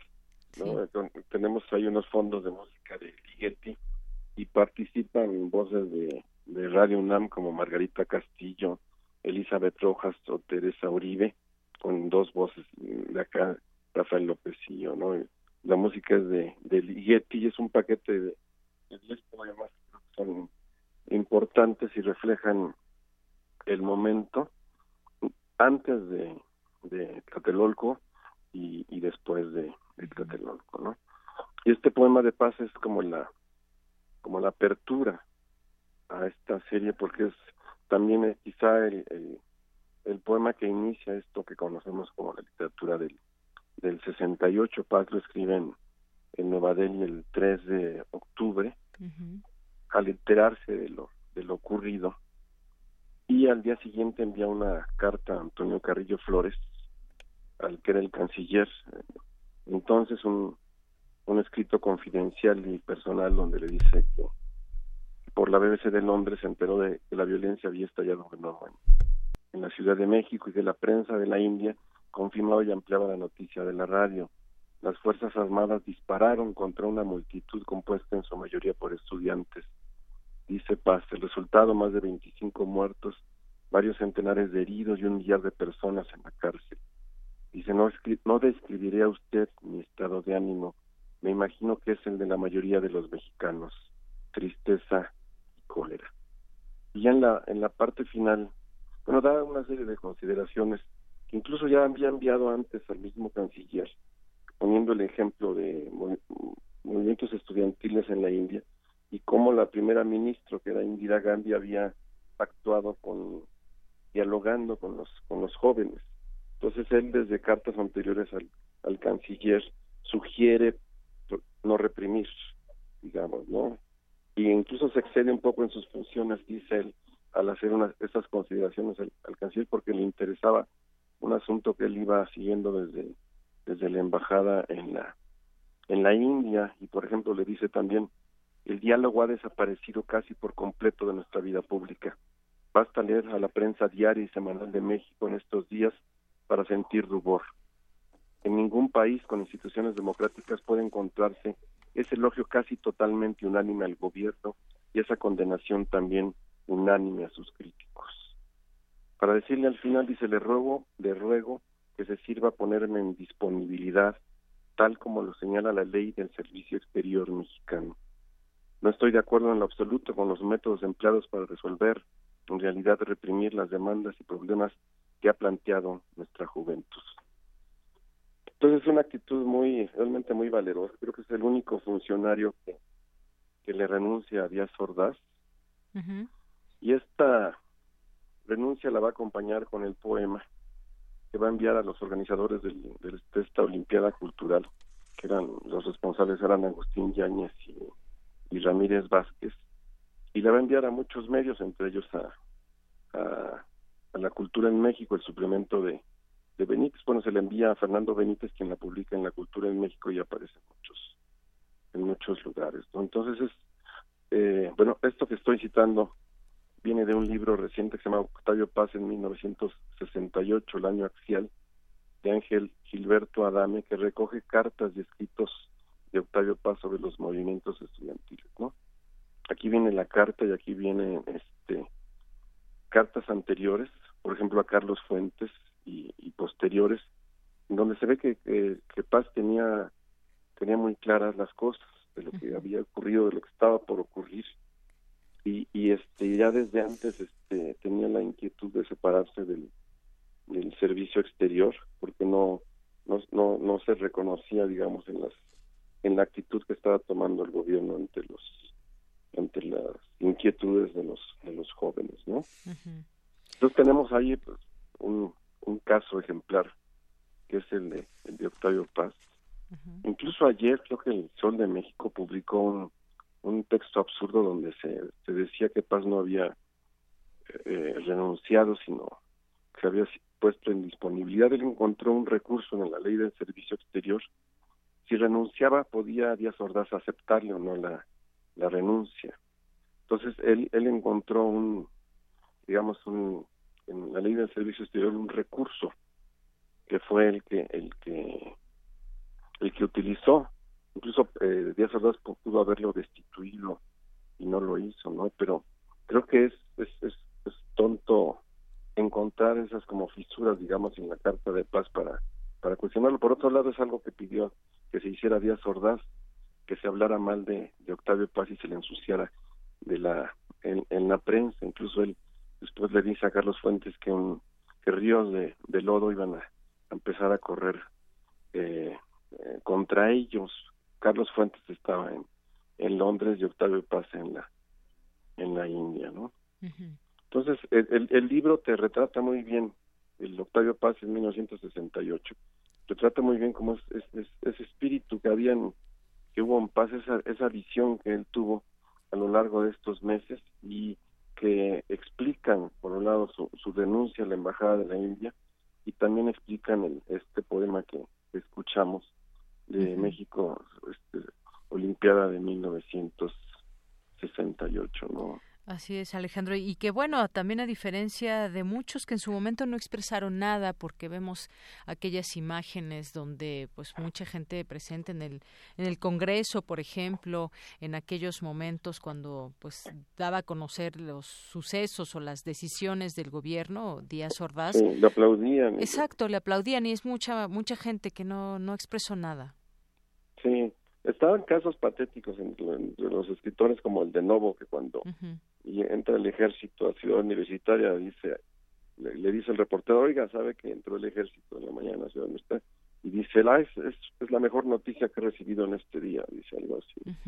Salvador. O en el caso de Martín Luis Guzmán, que, el, que en el 69, en un discurso por la libertad de prensa, eh, celebra lo hecho por, por Díaz Ordaz en el año 68 y ahí tenemos a dos a dos grandes escritores no un, gran novelista de la de la revolución que es Martínez Guzmán o el, poeta y cronista Salvador Novo no también está eh, Agustín Yáñez que como decía yo era era el secretario de, educación pública. Entonces pues Paz puso en cierta manera en riesgo pero este porque se queda en, en se queda en el aire después de, su renuncia a la embajada y este incluso se siente en peligro. Hay que recordar, por ejemplo, que en noviembre fue detenido José Revueltas, llevado a, a Lecumberri, donde estuvo un par de un par de años, ¿no? Entonces es, es un tiempo difícil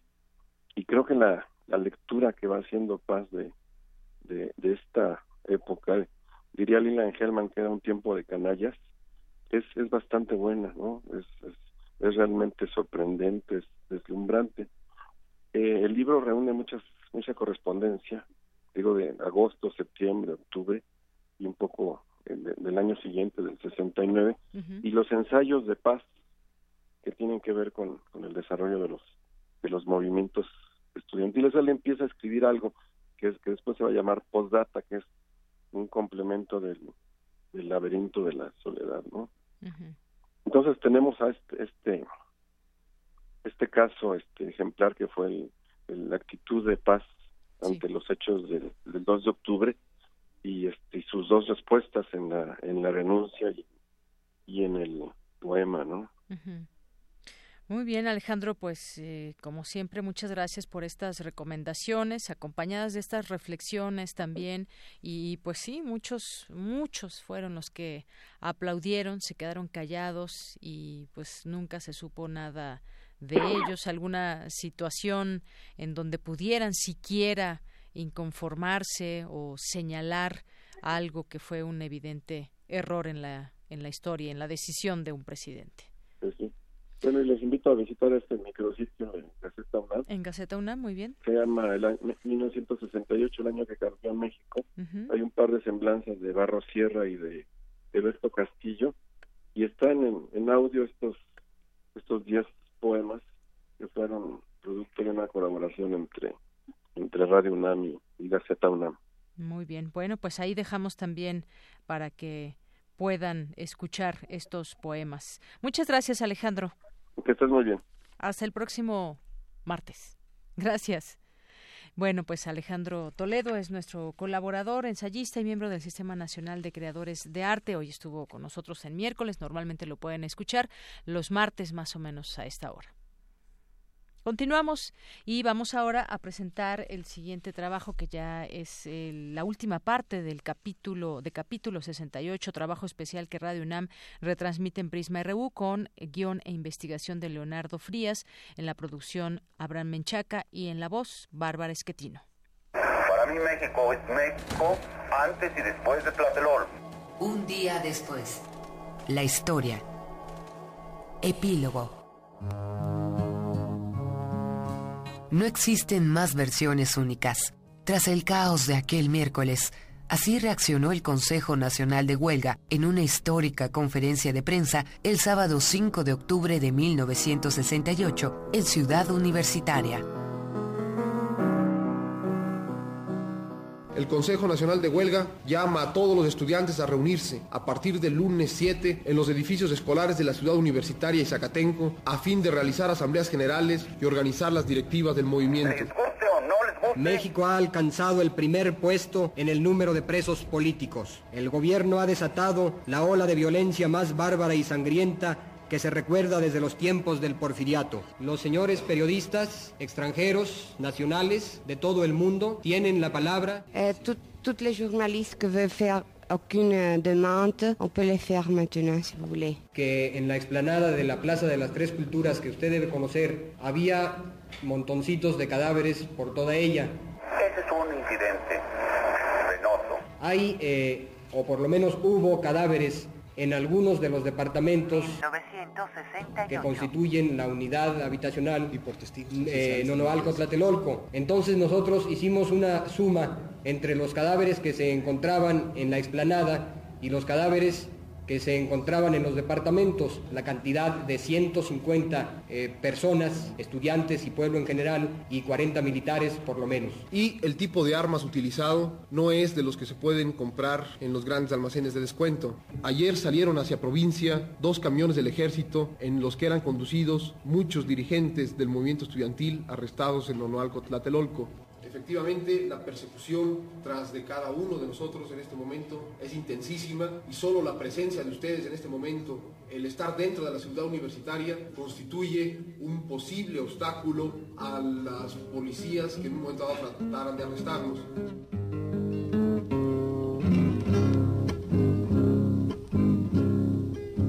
Los estudiantes Aún tras la violencia, los estudiantes insistieron en el diálogo. Los puntos petitorios seguían en pie. Pero de lo que estoy más orgulloso es del año de 1900. Mandamos la iniciación de un diálogo democrático entre representantes estudiantiles sobre los seis puntos planteados por el movimiento. Una de las escasas contribuciones que podemos dar en nuestra situación a la lucha por la democracia más importante, más brillante y más profunda de los últimos 30 años. Viva el movimiento estudiantil popular. México, 5 de octubre de 1968.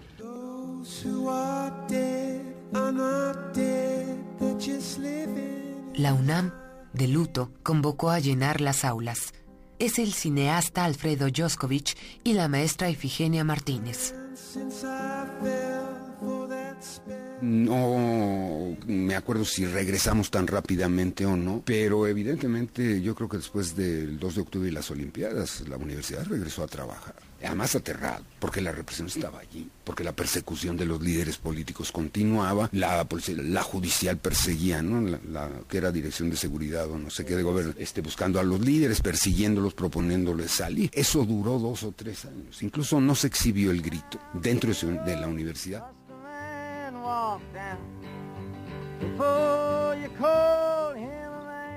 Para el rector fue igual que para todos nosotros. Yo como directora de la Escuela de Economía también para mí fue sumamente difícil, doloroso tener que reanudar las actividades. En, el ambiente que había, ¿no? De desilusión, descorazonamiento. Antonio Fonseca, sobreviviente, habitante del edificio Chihuahua, relata el éxodo de los condóminos en Tlatelolco.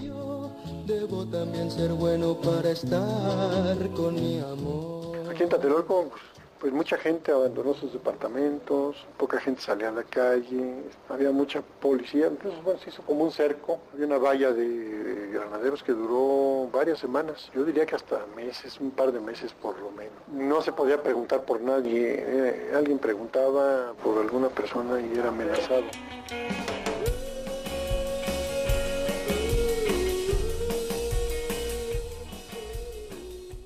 Fallecidos, heridos o encarcelados, el destino del resto de los estudiantes. Es la voz de Luis González de Alba y Taibo II.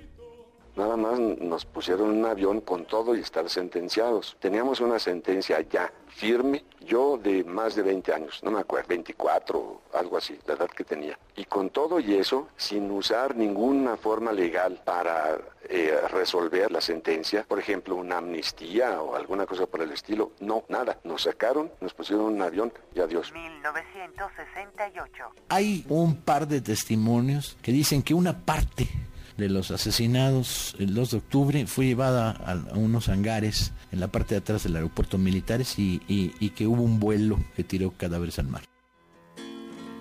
No sé por qué piensas tú, soldado, que te odio yo.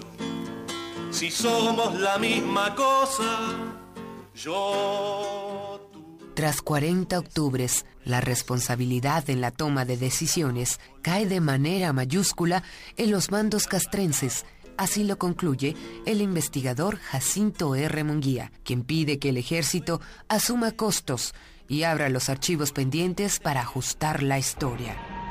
Los culpables son los que los que conocemos, sí, pero también otros que habían logrado sortear o evitar la historia. Los culpables son los medios los culpables es el Poder Judicial en México, el ejército. Creo que un mito que también hay que descifrar, descubrir y entender, nuestro ejército ni tan leal ni tan obediente. Hay un archivo que falta abrirse y es el del ejército. Lo que mandaron al Archivo General de la Nación son migajas, son lo que quisieron mandar. El verdadero archivo sobre el 68 lo tienen todavía ellos, su parte y debe ser una de las mejores. Tienen un aparato de inteligencia de los que mejor trabajan, la sección segunda, tuvieron acceso a toda la información, intercambiaron información todo el tiempo con Echeverría, con la PGR, tuvieron un registro puntual, tuvieron voces, estuvieron grabando tantas cosas y las tienen ellos. Los militares, los militares no destruyen, ellos sí guardan la información. Y sabemos que las tienen. Relatamos al mundo. Relatamos al mundo. Porque tu opinión es importante, síguenos en nuestras redes sociales, en Facebook como Prisma RU y en Twitter como arroba PrismaRU.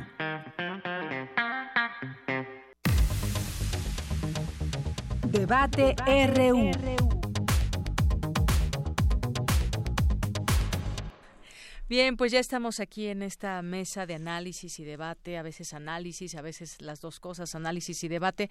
Y bueno, pues ayer tuvimos una plática muy interesante con quienes, eh, tres, tres personas que estuvieron presentes en aquel 2 de octubre y todo el movimiento que se gestó eh, durante todo ese tiempo hasta su culminación el 2 de octubre.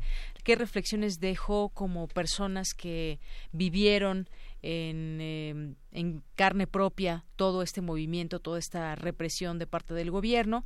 Y bueno, pues hoy quisimos también conocer la mirada de las nuevas generaciones a través de tres estudiantes que hoy me acompañan aquí en Prisma RU.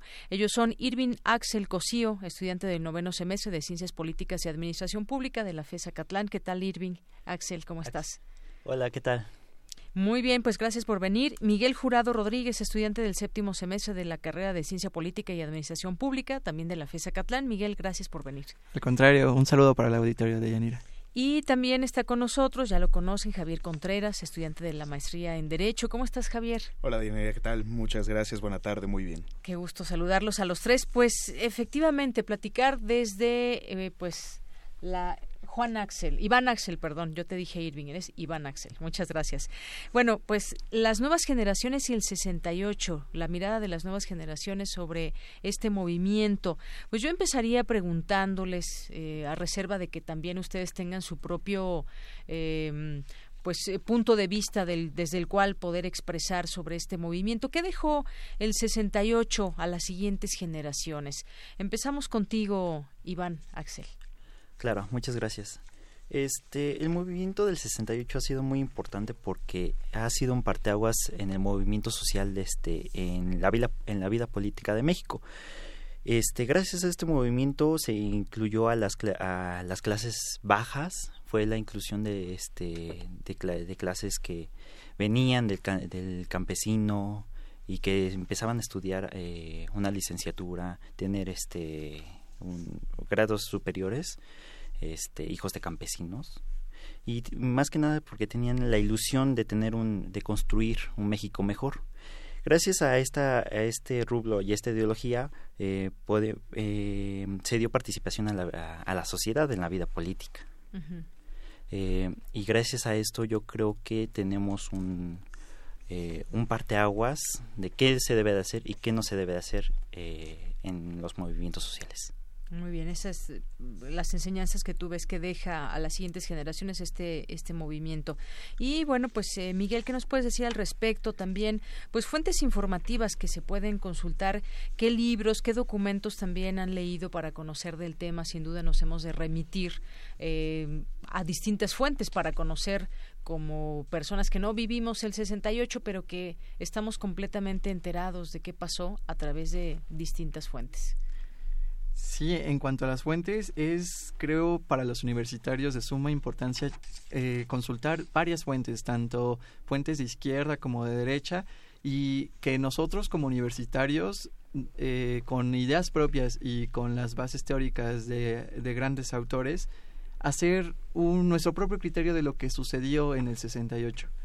Eh, te puedo decir realmente que George Orwell es un escritor británico al que de verdad eh, queda ex perfecto el tema del 68 porque nos habla realmente de varias cosas en sus libros más representativos, eh, como La Granja, Rebelión en la Granja, como mil, 800, 1984, donde nos habla del gran hermano, donde nos habla de la publicidad del pensamiento, donde nos habla de un régimen autoritario, donde se dice una mentira mil veces y se convierte en verdad, ¿no? Es lo que pasó en el 68. Entonces, eh, es uno de los libros eh, que para mí, como universitario, me sirvió para aterrizar muchas ideas en cuanto a en el ámbito académico y bueno, es realmente, tenemos como estudiantes un, un abanico lleno de libros, lleno de documentales para consultar. Eh, también, por ejemplo, eh, me encanta eh, el libro de Joel Ortega Juárez, de Adiós al 68, donde de las cosas donde destaca son los, los fallecidos que él comprueba, ¿no? Con nombre y apellido. O, por ejemplo, a Sergio Aguayo, donde también nos habla eh, con números exactos los más de 2.300 detenidos que hubo en el campo militar número uno, ¿no? Entonces, realmente tenemos un abanico lleno de, de opciones para estudiar. Creo que muchas veces no hay tanto interés de nuestros compañeros universitarios de área 1 eh, o área 2, pero bueno, de nosotros está el, el, explicarles en qué consiste el movimiento, ¿no? El por qué a veces un paro solo de 24 horas es legítimo, ¿no? Ya 48, 72 ya se descontrola la situación, ya nos está costando un poco en el semestre. Sin embargo, ¿por qué en 24 horas sí es necesario para acudir a la marcha y si no para informarse, no para apoyar a los compañeros que están, eh, eh, nuestros compañeros paristas que ahorita están de hecho en Acatlán y apoyarles con, con lo que podamos, ¿no? Eh, en cuanto a las actividades culturales, que por cierto voy a aprovechar para, para hacerle publicidad a nuestra amada universidad, en el foro Sor Juana Inés de la Cruz está presentando ahorita eh, la obra La Hecatombe. De verdad la recomiendo muchísimo. Habla del 68. Eh, es de verdad mm, muy, muy bonita esta obra y realmente es muy económica. Mañana si quieren ir los aprovecho para decirles que cuesta 30 pesos la entrada. Entonces aprovechando que tenemos paro mis compañeros acatlenses, por favor dense una vuelta. Pero de verdad, eh, esta obra de teatro es muy buena y va a estar hasta el domingo pero es para llenar esos vacíos que tenemos a veces como universitarios de que no siempre tocamos el tema de una manera pues interesante, ¿no? Una manera profunda. Entonces, es lo que, lo que te puedo decir en cuanto a las fuentes de información. Muy bien, gracias, eh, Miguel. Y dices algo interesante para, con todas estas fuentes, formar nuestro propio criterio. Y, y cómo, yo me preguntaría también, ¿cómo llegamos a nuestro propio criterio? Decías, por ejemplo, consultar distintas fuentes con distintas tendencias también. Hay libros que han aparecido. Ayer comentábamos dos, justamente el de Adiós al 68 de Joel Ortega o el de que el 68 es un mito de, Carlos Ramírez, y otras fuentes que son mucho más documentales de gente que estuvo presente y que nos trae eh, pues todos esos relatos y ese ambiente que se vivía.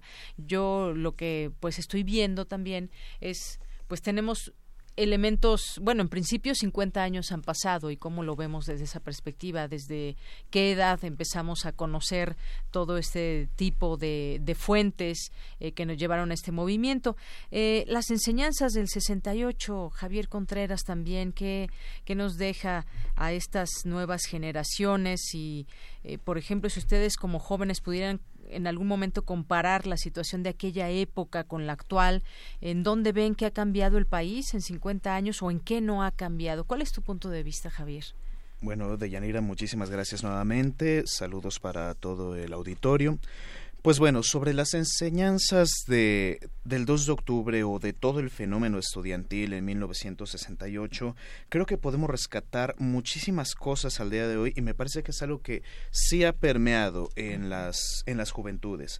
Digo, igual yo ya no respondo tanto a las juventudes, me quedo un año formalmente de, de, ser joven, entonces, este, con mis alumnos en FESA Catlán, He platicado varias ocasiones acerca de, del 2 de octubre y el simbolismo que encierra.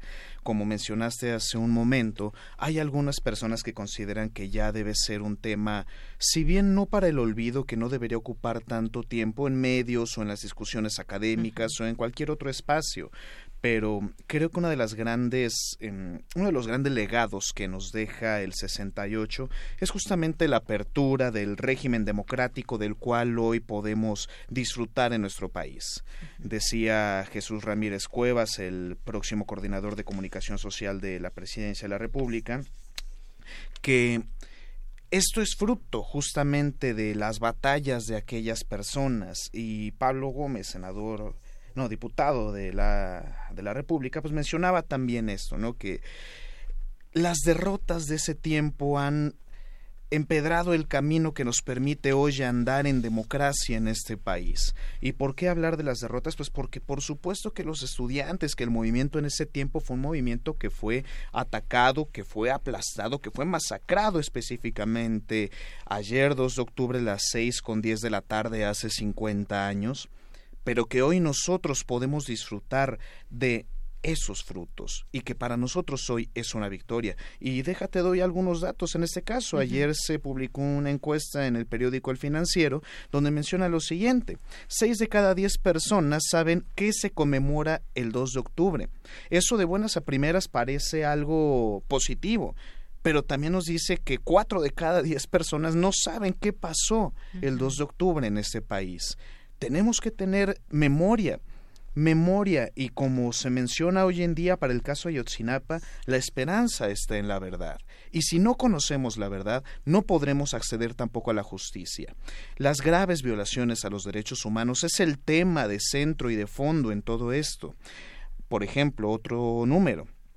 El 41% de las personas encuestadas piensa que este es un tema que ya quedó atrás nosotros tuvimos una fiscalía especializada para hablar de los delitos del pasado que dejó de funcionar y que no dio un resultado realmente esclarecedor para todas las problemáticas. ¿Qué es lo que tenemos que hacer? Creo que sí hay un legado, pero me parece que no podemos dejar de mencionarlo, no podemos dejar de salir eh, a las calles a demandar este esclarecimiento de la verdad y que se le dé justicia a las víctimas directas e indirectas. Y por supuesto, que la comunidad universitaria y el mismo pueblo de México esté organizado para poder demandar el conocimiento de esta verdad. Me parece que hay formas superiores de organización también. Creo que los paros pueden tener cierto punto de legitimidad, pero creo que hay que hacerlo con cierta prudencia, mesura, pero también con el respectivo arrojo. Saber que estamos juntos como comunidad y poder eh, exigir esta verdad que tanto hace falta. Así es, exigir esa verdad que tanto hace falta y se anuncia eh, la apertura de los archivos por parte del INAI, el Archivo General de la Nación. Y bueno, pues eh, ayer decíamos en la mesa, o lo decía más bien Jacinto Rodríguez, que pues eh, a qué vamos a tener acceso realmente a todo eso que se ha ocultado, solamente es como pues una noticia, pues sí, vamos a conocer algunas cosas, pero realmente se conocerá todo. Y, y me y sí, me quedé pensando en esto que decías, Javier, de la memoria, la importancia de la memoria histórica. Pero ¿cómo se pasa esa memoria? Pues sin duda va cambiando. 50 años quizás los invitados que tuvimos ayer que habían vivido ese momento como estudiantes o incluso como, como periodistas, pues puede ser muy diferente a lo que tenemos hoy como eh, ustedes como jóvenes, a, la, a lo a la idea que tenemos las generaciones posteriores a 1968 y hace unos momentos también eh, escuchábamos a Raúl Trejo del Arbre hacer un análisis sociológico sobre este tema y decía que las cosas pues no cambiaron en los siguientes años y en qué sentido pues había miedo a expresarse había afectado mucho este golpe. Quién iba a querer reunirse de nueva cuenta y luego viene el 71 y otra vez otro golpe a esa organización a esa eh, a ese poder criticar y por eso yo, yo insisto ahora en pues cómo, cómo se viven ahora eh, actualmente pues en la en la sociedad. Después qué enseñanzas nos deja el 68 en cuanto a organización en cuanto a poder establecer un movimiento real para lo que sea no solamente un movimiento estudiantil un movimiento social qué nos puedes decir eh, Iván Axel claro este hay que ver muy eh, igual que este las generaciones que, que se que se vivió en, en, esa época no es la misma de ahorita por ejemplo eh, sí lo que imperó mucho como resultado en la sociedad en ese entonces fue el miedo como tú bien eh, decías, miedo a salir a las calles a protestar. Tuvieron valor y después pues vino el miedo. Ajá, exacto, porque realmente la eh, se aplastó el movimiento de forma brutal, muertos, desaparecidos, a través de la sin razón, ¿no? Ajá, a través de la fuerza bruta. Miedo que quedó en las generaciones eh, futuras. Yo, eh, bueno, eh, en, las, en, mi en mi familia, las generaciones más arriba de mí, este, todavía tienen ese cierto miedo a, decir, oye, no salgas, oye, este, aguas con los policías, aguas con, con el ejército. Y a lo mejor nosotros como jóvenes no lo sentimos tanto porque no lo vivimos. Voy a poner un ejemplo, tal vez un poco burdo, pero espero que la audiencia me, este, me siga en la lógica. ¿Qué pasó en el 85? Tuvimos un terremoto este, catastrófico en la Ciudad de México que vivieron nuestros nuestros pasados. en, en, concreto sería este, la generación pasada a mí. Nuestra generación, eh, cuando se hacían los simulacros y, todos los ejercicios eh, correspondientes a, a, la memoria, de, ese de ese hecho, la verdad no, este, se la pasaban como, como una fiesta, como algo este, no representativo. ¿Qué pasa? El año pasado vivimos lo mismo que vivió la generación pasada. Y hasta ahí comprendimos el valor y el significado de los hechos, del miedo, de la organización social. El 68, la generación actual no la puede entender porque no la vivió. Hasta que se viva algo similar, la va a poder, la va a poder asimilar y entender. Vivirlo en carne propia. Exacto. Es bueno, sí, creo que seguimos muy bien tu ejemplo. Hasta que no se presentó una situación que ya tocó vivir y organizarse para pues eh, tratar de aliviar esta situación como ese terremoto del año pasado, pues hasta ese entonces la aquellas historias que te contaban del del 85 se hicieron eh, mucho más vivas, se evocaron aquellos momentos. Pues sí, efectivamente, quienes lo vivieron seguramente tendrán un punto de vista mucho más eh, vívido quienes participaron o no en un movimiento como el de 1968 lo vivían desde distintas trincheras no solamente como profesores o estudiantes o gente que simpatizaba con el movimiento. Cualquier persona en México pues estaba eh, sabía de este movimiento y de alguna manera lo vivía. Muy poca información que quizás lograba escuchar a través de los medios de comunicación, pero sabían que algo que algo estaba estaba pasando. Pues eh, Miguel también un poco que nos platique sobre pues cómo eh, cómo podemos entender ese contexto con el actual. claro que sí. Para mí es muy importante que nuestros compañeros, que nosotros mismos indaguemos un poco en el contexto internacional para entender que en sí, eh, como tal, los años 60 fueron un cambio muy importante para los jóvenes, donde no solamente fue un cambio político, sino también cultural. Eh, sobre todo cultural eh, y realmente los jóvenes llenos de grandes autores en, en, sus cabezas por los libros como Sartre y su existencialismo, el Humanismo, China y su maoísmo o inclusive este, Bakunin y su anarquismo es sin duda el contexto internacional de los jóvenes en 1960, iniciando en Francia, pasando por Berlín, París, donde se exigían mayores libertades, mayor, una mayor transformación cultural y moral eh, en la literatura, en el arte, eh, realmente en la familia, ¿no? Se, se buscaba un cambio verdadero en cuanto a cómo estaba, cómo se veía el amor, por ejemplo, ¿no? En Estados Unidos con las ondas hippies, con con la libertad de expresión, de amarse a unos a otros, ¿no? Realmente. Entonces, fue un cambio que realmente llegó a México y llegó de una manera en la que México estaba en la vista de todo el mundo por los Juegos Olímpicos. Era la oportunidad de los jóvenes mexicanos en ese momento de explotar, eh, salir a la luz y hacer notar varias cuestiones que estaban mal en nuestro sistema eh, presidencialista, centralista, neoliberal, ¿no? Eh, entonces realmente eh, es este, ese poder de los jóvenes que sentían la oportunidad que todo el mundo nos estaba viendo. Era, era en ese momento o ya no era nunca, ¿no?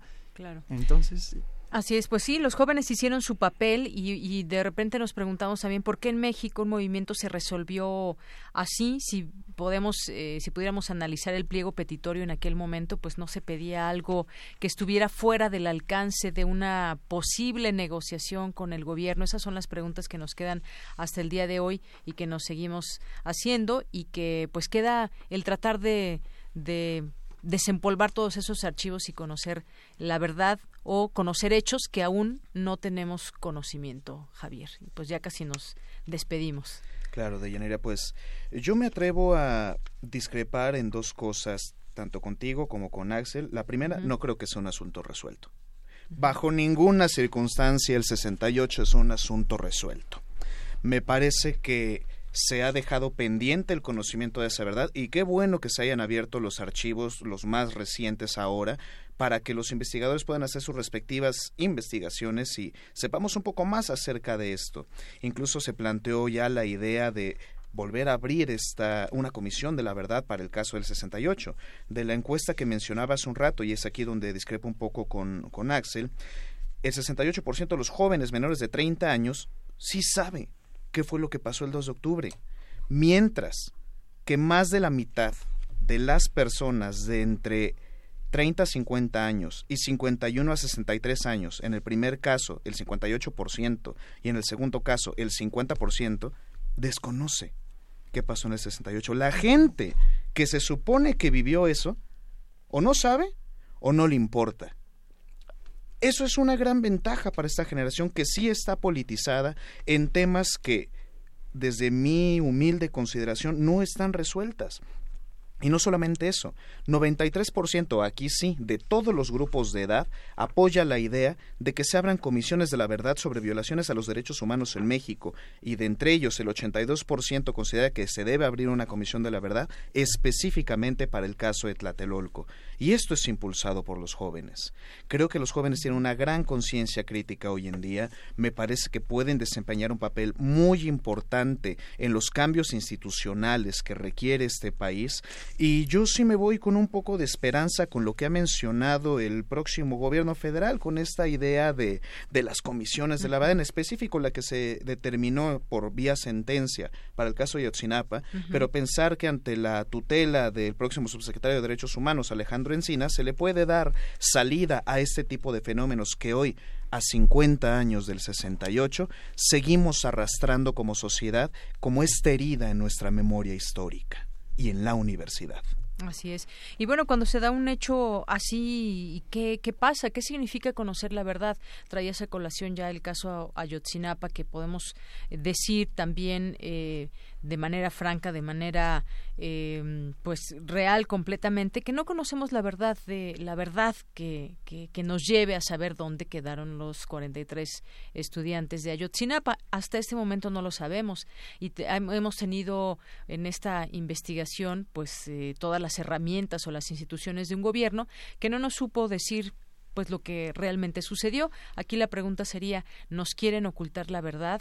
¿Por qué en todo caso? ¿Y si se sabrá o no. Hay expectativa y sí hay esperanza de, de conocer y de pues conocer la verdad y de informarnos, porque a final de cuentas son casos que quedan para la historia y que no, no quisiéramos recordarlos con ese halo de impunidad que, que queda sobre muchos casos. No son los únicos, estos son de los más sonados dentro de la historia de México, pero pues ahí está todavía estos temas pendientes aún de conocer. Sí, no, no, no podemos decir que están cerrados porque no se conoce realmente pues ni el número de muertos ni el número de desaparecidos en 1968 y una realidad que tenemos en México tampoco conocemos cuántos desaparecidos exactamente hay y en dónde están. La gente sus familiares los siguen buscando. Pues tenemos dos minutitos más. En 30 segundos, ¿tienen alguna una conclusión? Algo con qué cerrar. Iván, sí, claro. Este, a mí me saltó este una pregunta de lo que acabas de decir. Este, que el, el 68% dijiste de los de, de, los jóvenes sabe qué, qué pasó el 2 de octubre. Aquí me, me surge la, la pregunta, ¿qué es lo que saben? ¿Qué es lo que se sabe? ¿Acaso saben este, los antecedentes de que llevó al movimiento? ¿Saben qué pasó con los médicos? ¿Saben qué pasó, este, por ejemplo, el 27 de agosto en, el Zócalo? Eh, hay, hay, hay muchas maneras de, de saberlo pero yo sería un poco escéptico este o trataría más más que nada con contra un poco de escepticismo eh, esa afirmación Sí, hay este, bueno, una reflexión que, que, quiero hacer notar es que el 2 de octubre el movimiento del 68 no solamente se engloba en Tlatelolco, no solamente el eh, 2 de octubre.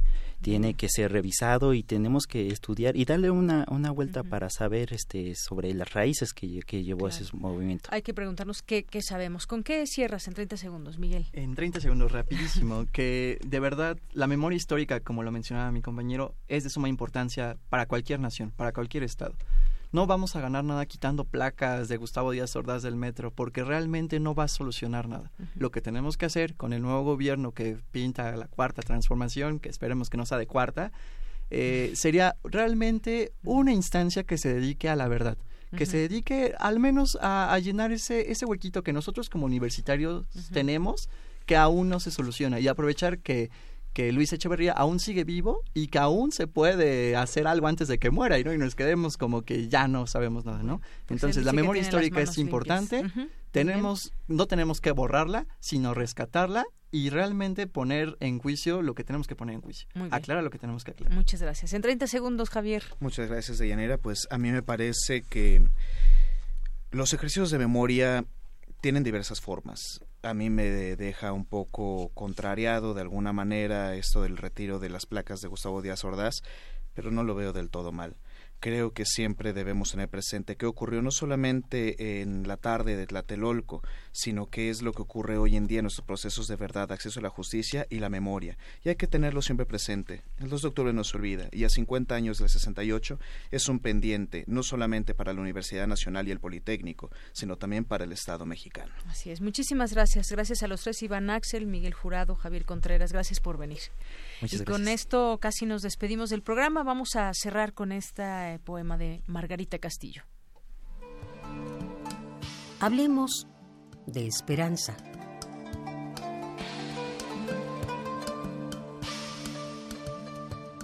Hablemos hoy de continuidad.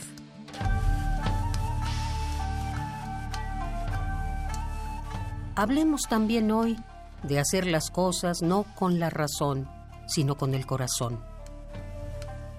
No por conveniencia, sino por el deber ser. Hablemos nuevamente hoy de continuidad, sí, pero ahora con conciencia. somos herederos de nuestras raíces prehispánicas. Somos descendientes de quienes consiguieron para nosotros la independencia de España.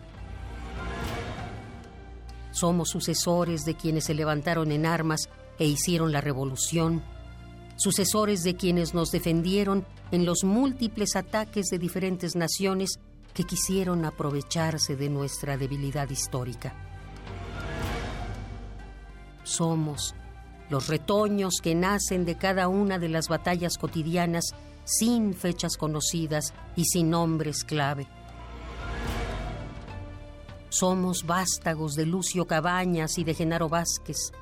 Somos nietos de los jóvenes del 68 y del 71. Somos hijos del CEU histórico y de los estudiantes de la huelga del 99. Somos primos de los muchachos del 132 y de los 43 desaparecidos de Ayotzinapa. Somos hermanos de quienes fueron golpeados frente a la rectoría y somos los mismos que no se han dejado.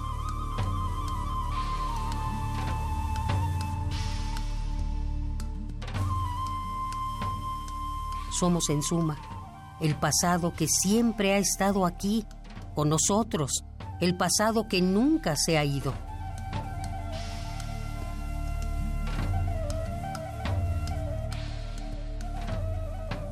Somos el renuevo. Somos el renuevo de la vida en la lucha por la libertad y por el compromiso social.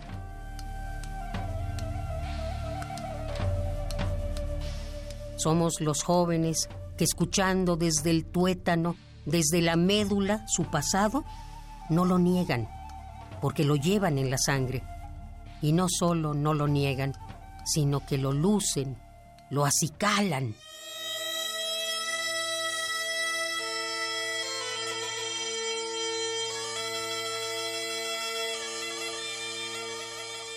Somos los que aparentemente sin saber por qué seguimos con la batalla diaria por ser mejores y por hacer del nuestro un mejor país. Somos los que intentamos que todos los mexicanos tengan las mismas oportunidades. Somos los que respondimos al llamado a no olvidar y somos los que decidimos trabajar para ustedes, personas a las que no conocemos. Queremos que todos ustedes conozcan verdades casi olvidadas, verdades que todos debemos recordar para que no vuelvan a ocurrir.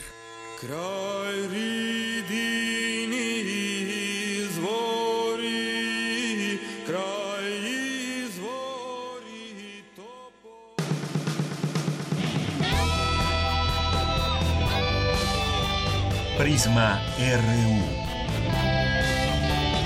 Relatamos al mundo.